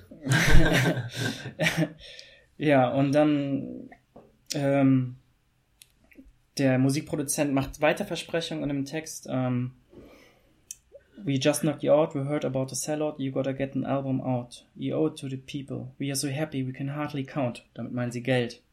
Everybody else is just green hat so eine doppelte Bedeutung, also ähm, eifersüchtig und so, ne? Ähm, grün wieder assoziiert. Have you seen the chart? Meint damals die ähm, Musikcharts. Ähm, It's a hell of a start. It could be made into a monster. Also die Band wird dann so eine Eigendynamik entwickeln, die dann wie ein Monster das Geld sammelt für die Produzenten. If we all pull together as a team. Und dann wird wieder betont, dass der Produzent sich quasi in das Team, in die Band rein pusht. Ähm, quasi als würde er irgendwie einen Beitrag zu diesem Erfolg bringen. Aber eigentlich ist es nur das, was die Band macht. Ja. Ja. And did we tell you the name of the Game Boy? Was die, was der Producer spielt, aber nicht die Band. Na, vielleicht doch die Band auch. We call it Riding the Cravy Train. Ja. Gut, und das, ähm, dieser Song wird dann wieder eingerahmt vom letzten, vom zweiten Port, Shine on You Crazy. Nee, sorry. Wish You Were Here kommt da noch. Ähm, der namensgebende Song. Ähm, da wird auch wieder ähm, thematisiert, diese, dieses Abdriften in Wahnsinn von Sid Barrett ähm, und die einzelnen Bandmitglieder sind so ein bisschen bitter darum, dass er ähm, aufgrund ihres Erfolgs auch in diesen Wahnsinn äh, verfallen ist und fragen sich dann, ob ähm, der Erfolg es wert war, dass sie diesen Freund verloren haben. Aber das kann man, das Tolle an Pink Floyd Texten, dass man sie unendlich für sich selbst interpretieren kann. Ähm, Mich wundert es gerade, dass es nur so wenig Lieder sind. Das ist mir vorhin, ich habe es neben Ja. der Arbeit gehört, ist mir gar nicht aufgefallen, weil es ja doch trotzdem relativ lang auch ist, will sich eben sehr viel Zeit lassen, eben so Ja, die sie Atmosphäre genau. erstmal aufzubauen und die Mhm. Stimmung. Deswegen finde ich es gerade verrückt, dass das, was waren das jetzt, Das sechs so- Lieder? Finde ich so Wenn cool. überhaupt. Dass, hm, nochmal? Fünf oder sechs Lieder, oder? Sechs Lieder, ja. Dass sie sich halt so ewig Zeit lassen, um einen Effekt genau reinzudrücken, wie eine gute Kurzgeschichte. Also du kannst in Pink Floyd eigentlich nur Song genießen, nicht Ausschnitte davon, sondern nur in seiner Gesamtheit zu Ich würdigen. wollte gerade sagen, Ja. das ist äh, leider auch das, wieso ich irgendwie Jahre gebraucht habe, Mhm. um da reinzukommen und bis ich überhaupt mal äh, hier Dark Side of the Moon äh, Ja, das ist eine krasse äh, Einstiegshürde. genau Ja. überhaupt mal am Stück gehört habe, weil man sich die Zeit halt nehmen muss. Aber wenn man es tut und das in dem Dunkeln mit Kopfhörern irgendwie hört, ist es halt schon auch sehr geil. Ja, das sind die, ich finde, Dark Side of the Moon und dieses Album, das sind wie, wirken wie so Gesamtkunstwerke, ne? Also wenn man die am Stück hört, wirken sie unglaublich stark. Ähm, ja. Matt, was meinst du dazu? Also erstmal, ich höre es äh, ja alles spontan und kommentiere jetzt. Das heißt, ähm, ich finde es faszinierend, dass ähm, du, Ayesha, jetzt gerade mit dem mit diesem Bild des Zuges wieder ähm, fortgesetzt hast, ähm, das ich drei Tage später haben sollte. Ähm, denn wie es im Liedtext dann vorkommt, Gravy Train ist natürlich schon ein sehr negatives, äh, reduziertes, abgeschmacktes Bild. Ähm, also sozusagen so, so, so sich ranwanzen an jemanden. Ähm, aber du hast es schon so umschrieben, dass es, ähm, dass es so, so, so eine, so eine äh, Sehnsucht nach Erfolg äh, mit drin ist. Ähm, von, von so her ähm, ist der Zusammenhang dann zu den Zugbildern, die ich vorhin beschrieben hatte, schon wieder ein bisschen bedeutsamer. Aber Pink Floyd, ähm, mir geht's so ein bisschen wie dir. Ich hatte früher ähm, gar nicht so viel Bezug zu Musik. Ich habe früher vor allen Dingen Soundtrack gehört, Klassiker ähm, und ähm, und bis ich einen eigenen Musikgeschmack entwickelt hatte, das hat, äh, war erst so, so spät bei, zur Schulzeit der Fall, aber ich habe zum Beispiel Klassiker wie Pink Floyd nie wirklich viel gehört. Ähm, selbst heute, wenn ich Pink Floyd höre, dann denke ich eher an, dann denke ich eher an Dr. Teeth and the Electric Mayhem, ähm, die Band aus der Muppet Show. ähm, aber ja, ähm, man, man kann sich vorstellen, warum das, ähm, warum Bands wie Pink Floyd ähm, so große Namen sind. Wenn man da reinhört, ähm, wird man in so einen Klangkosmos gezogen, den, der nicht zu verwechseln ist mit den, keine Ahnung, mit den 50er Jahren oder, oder mit den 60er Jahren.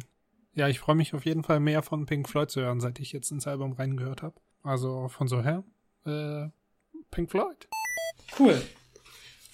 Ähm, und ja, und ähm, das Album endet mit ähm, den zweiten Part von Shine on You, Crazy Diamond und endet dann mit einem längeren Instrumental.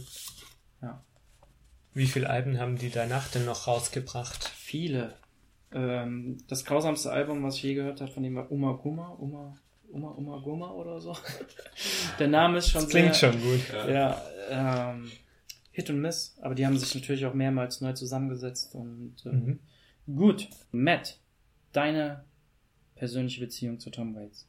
Meine persönliche Beziehung zu Tom Waits, ich habe es mir jetzt mal hier zeitversetzt, drei Tage später im Oberstübchen, ähm, ein bisschen bequem gemacht, weil ich wusste, dass die Frage kommen würde nach eurem Intro.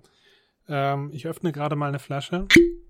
Ähm, und es ist, es ist dieses Klischee ähm, von, keine Ahnung, Alkohol ähm, und Musik, äh, Whisky und Tom Waits. Ich mochte Tom Waits in mikroskopischen Dosen schon 1998. Ähm, Tom Waits hat damals auch ähm, Soundtracks gemacht für die Filme von Jim Jarmusch. Den vollständigen Soundtrack auch ähm, für Night on Earth. Ein sehr, sehr schöner Film. Ähm, auch zwei Gesangsstücke, glaube ich, dabei, aber das meiste dann instrumental und auch sehr stampfig und sehr erdig schon. Ähm, und er hat auch das äh, letzte Lied beigesteuert für ähm, den Jim Jarmusch-Film Smoke. Ähm, fantastischer, wunderschöner Film, ähm, finde ich persönlich. Und das Lied mochte ich immer sehr, sehr gerne, auch wenn es ein bisschen merkwürdig war. Denn Tom Waits habe ich damals als jemanden kennengelernt, der sehr viel, sehr viel rumbrüllt und schreit. Ähm, das heißt, wenn man, wenn man sich mit Tom Waits noch nicht gut auskennt, ähm, vergleicht man es sofort dann mit einem Säufer. Ähm, und es hat manchmal schon eher was Unsympathisches. Dann hat's, glaube ich, fast zehn Jahre gedauert, ähm, bis ich gemerkt habe, dass mir die anderen Lieder auch echt gut gefallen. Und äh, mittlerweile mag ich je fast jedes Tom Waits Lied. Ich habe natürlich meine Favoriten, aber ich habe mittlerweile auch alle Alben gehört.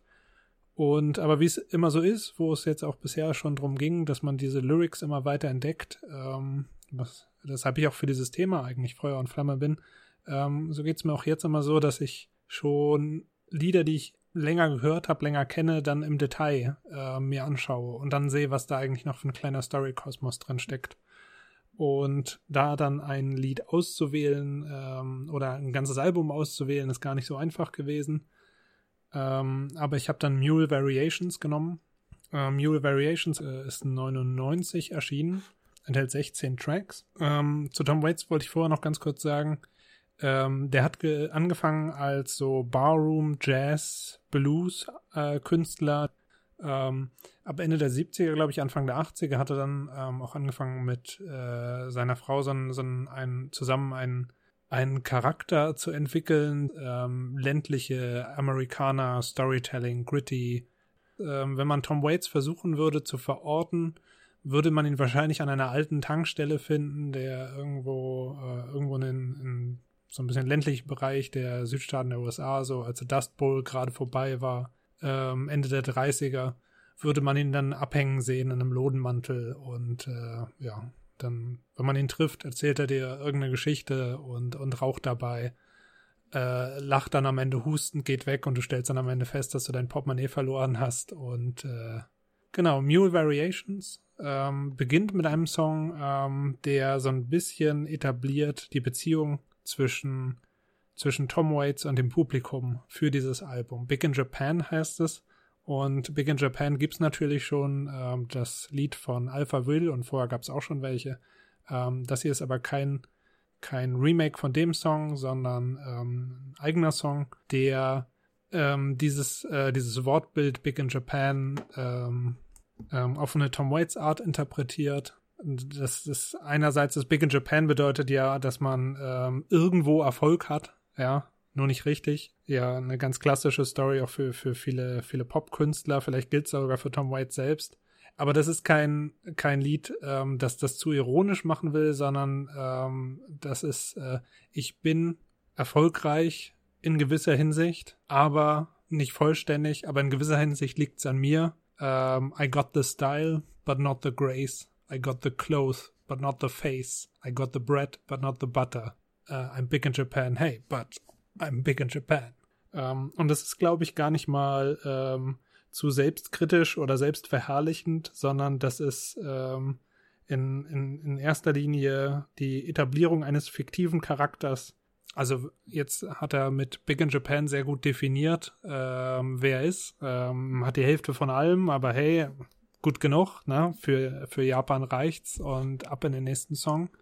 Ja, der zweite Track, Low Side of the Road, handelt von einem, äh, ich nehme an, dass es ein Spieler ist, ähm, der, der unterwegs ist, bei, bei Nacht fährt, der sich mit zwielichtigen Damen umtreibt und äh, Kopfschmerzen unterwegs. Und es ist ganz spannend wieder, wenn man ein bisschen googeln muss, ähm, der, die Atmosphäre des Liedes einerseits ähm, gibt ganz klar die Emotionen vor. Ähm, das ist zwielichtig, das ist unangenehm.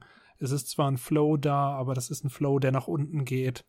Ähm, die, die, die Musik, die im Hintergrund spielt, wird von einer Band gespielt, die emotional ähm, scheinbar dis distanziert ist, sich die, die Sounds fast rausquäken muss. Das, der, die Texte sind fast geflüstert. Und äh, spannend finde ich es eben auch, wenn man Teile der Lyrics googeln muss, um rauszufinden, was es bedeutet.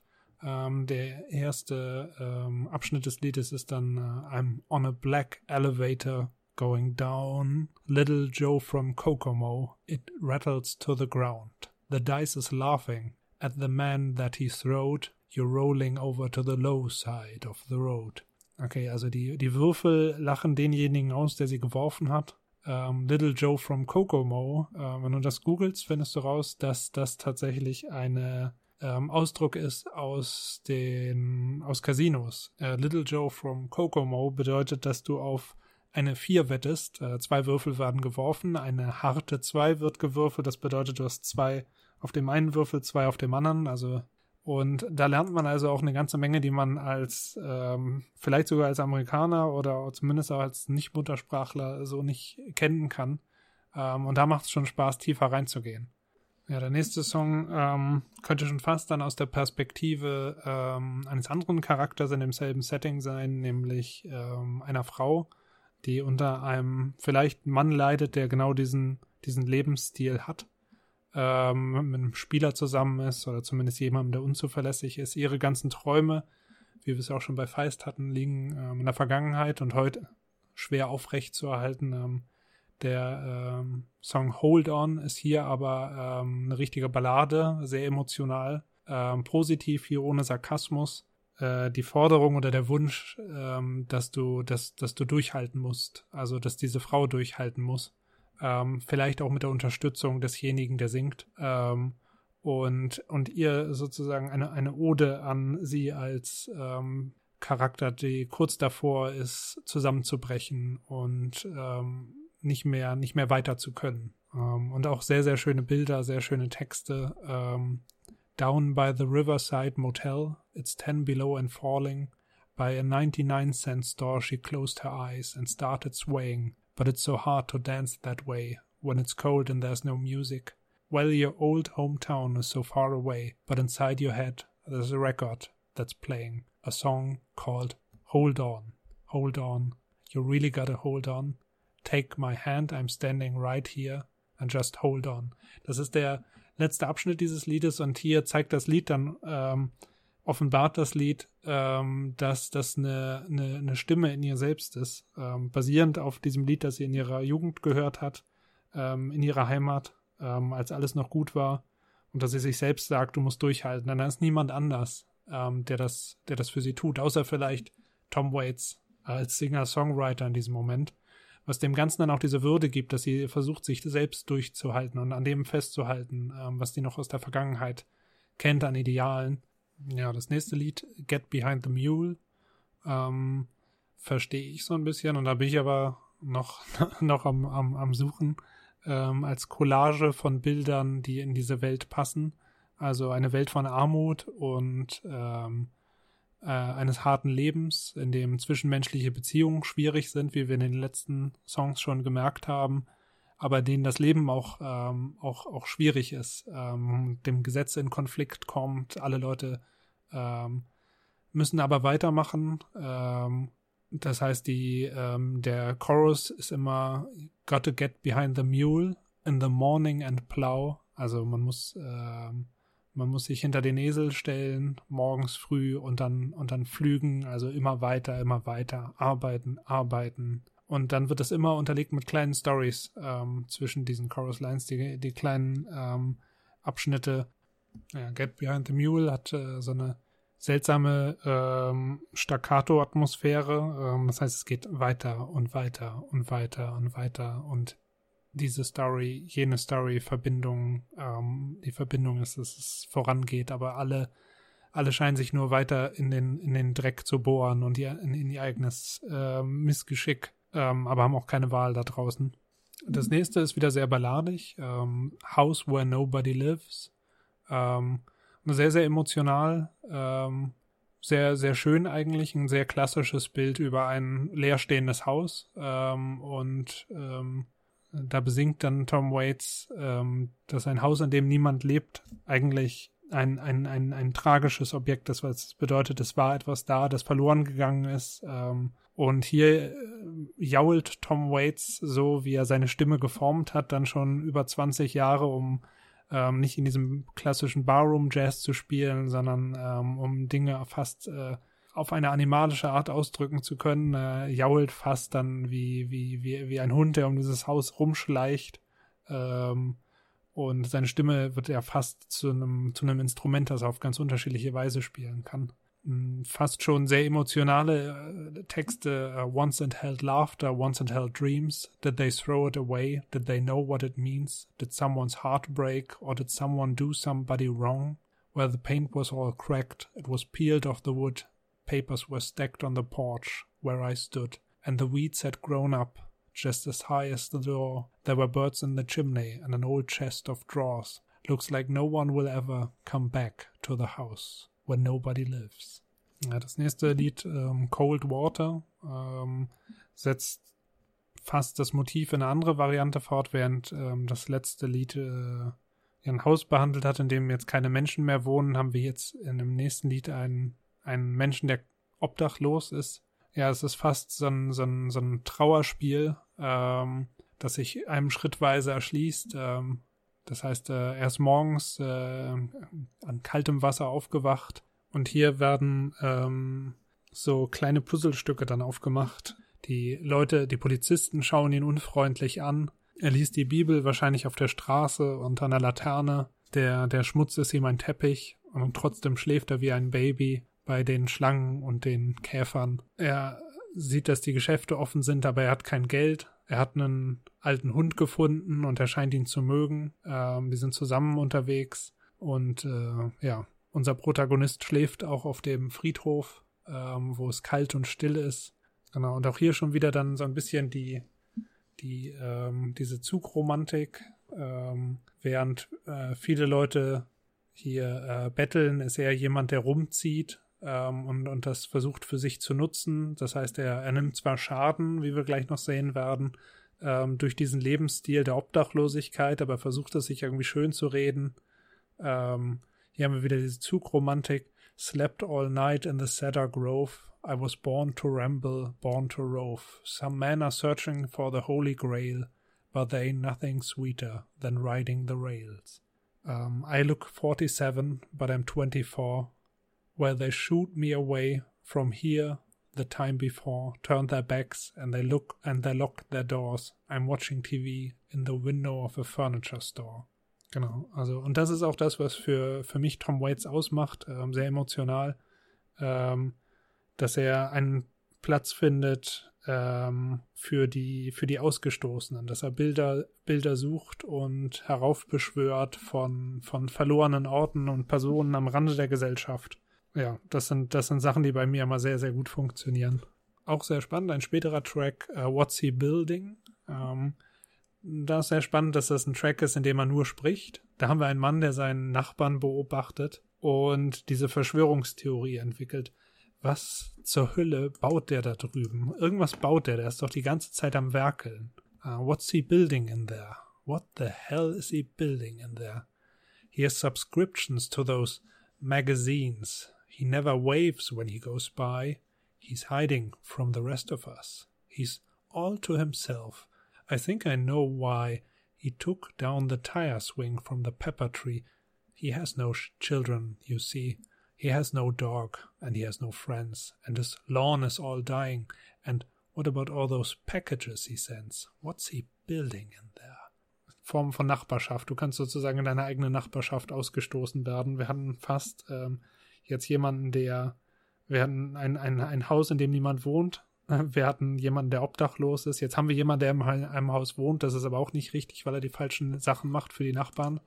Genau. Picture in a Frame ähm, ist ein sehr, sehr reduziertes Lied, eine, eine, eine Liebesballade, ähm, in der kleine Motive, ein, ein, ein Besuch bei seiner geliebten Frau äh, bevorsteht. Ähm, The sun come up and it was blue and gold.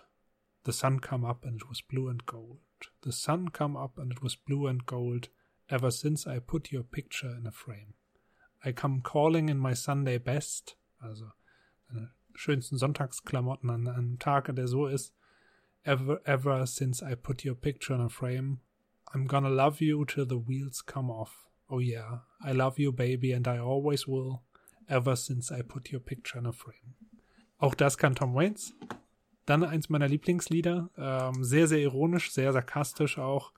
Ähm, fantastischer Song namens Chocolate Jesus. Und das ist Tom Waits at his best. Das ist auch die Tom Waits Persona, wie ich ihn immer sehe. Da geht es um jemanden, der sonntags gar nicht in die Kirche geht. Der hat nämlich seinen eigenen Weg gefunden, ähm, so sich mit Gott gut zu stellen. Der, der kauft sich einfach einen guten Schokoladen-Jesus und zieht sich den am Sonntag rein.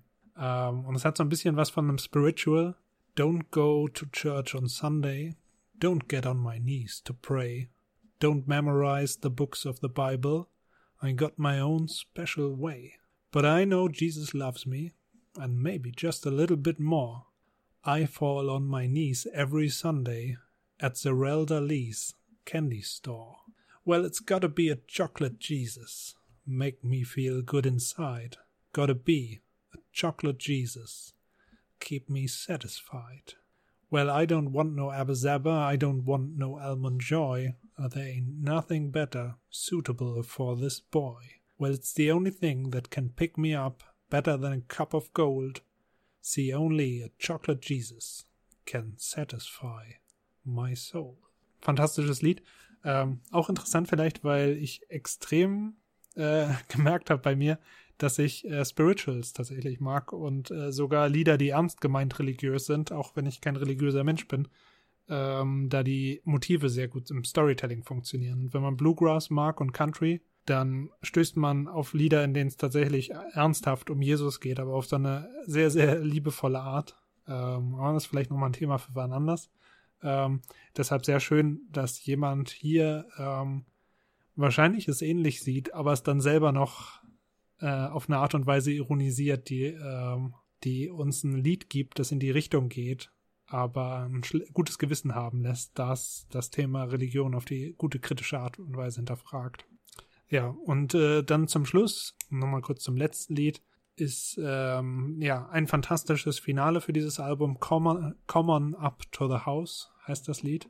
Und es ist fast wie ein Ruf an all jene, die jetzt hier aufgetaucht sind und, ähm, und auch an all jene, ähm, die sich sozusagen durch dieses Album angesprochen fühlen, ähm, dass es sozusagen ein, ein, ein Ort gibt, ein Jenseits, an, an dem man sich äh, versammeln kann. Und es ist ein abstraktes Bild, deshalb können es verschiedene Dinge sein. Ähm, es bedeutet aber, du kannst den, vielleicht den Flug, den, äh, den man im vorherigen Lied gehört hat, oder das, die, beim Würfelspiel die Würfel fallen lassen und du kannst einfach zum Haus kommen. Jenes abstrakte Haus, das äh, uns allen vielleicht ähm, am Ende unseres Lebens vor, vorbesteht. Es ist ein wunderschönes Lied, ähm, auch, auch äh, eine, eine Ballade, also extrem emotional, sehr, sehr schön, aber auch sehr gedownplayed wieder. Keine großen Bilder, sondern die kleinen. Und genau das ist auch der Grund, warum ich Tom Waits wirklich jetzt zu meinem Lieblingsmusiker erkoren habe, weil er Dinge sagt, die ja zwischen Weisheit und, und Ironie fast schon eine religiöse Komponente reinbringen können, ohne den, den großen Kumpel Gott irgendwie heraufzubeschwören. While the moon is broken and the sky is cracked, come on up to the house. The only thing that you can see is all that you lack. Come on to the house. All your crying don't do no good. Come on up to the house. Come on down off the cross. We can use the wood. Come on up to the house. Also das heißt, kreuzige dich nicht selbst oder leide nicht. Wir nehmen das Holz von deinem Kreuz, an dem du hängst, einfach und bauen es mit in das Haus. Um, come on up to the house. The world is not my home. I'm just passing through. Come on up to the house. There's no light in the tunnel. Also es gibt kein Licht am Ende des Tunnels. There There are no irons in the fire. Also Hölle, Himmel und Hölle gibt's wahrscheinlich nicht. Come on up to the house. Does life seem nasty, brutish and short? Come on up to the house. The seas are stormy and you can find no port. Come on up to the house. There's nothing in the world that you can do. You gotta come on up to the house. And you've been whipped by the forces that are inside you. Come on up to the house. Ja, das war Tom Waits, Mule Variations. Ja, mal, mal gucken, was mein Podcast-Detektor sagt, was ihr danach gesagt habt. Tom Waits Mule Variations. Timo, du hast. Äh ja, ich habe mir das angehört. Ich fand das äh, sehr, sehr interessant. Also ich habe äh, lange gebraucht, bis ich mir Tom Waits äh, äh, mehr als ein, zwei Songs anhören konnte, aber äh, das Warum? Gab es da einen speziellen Grund?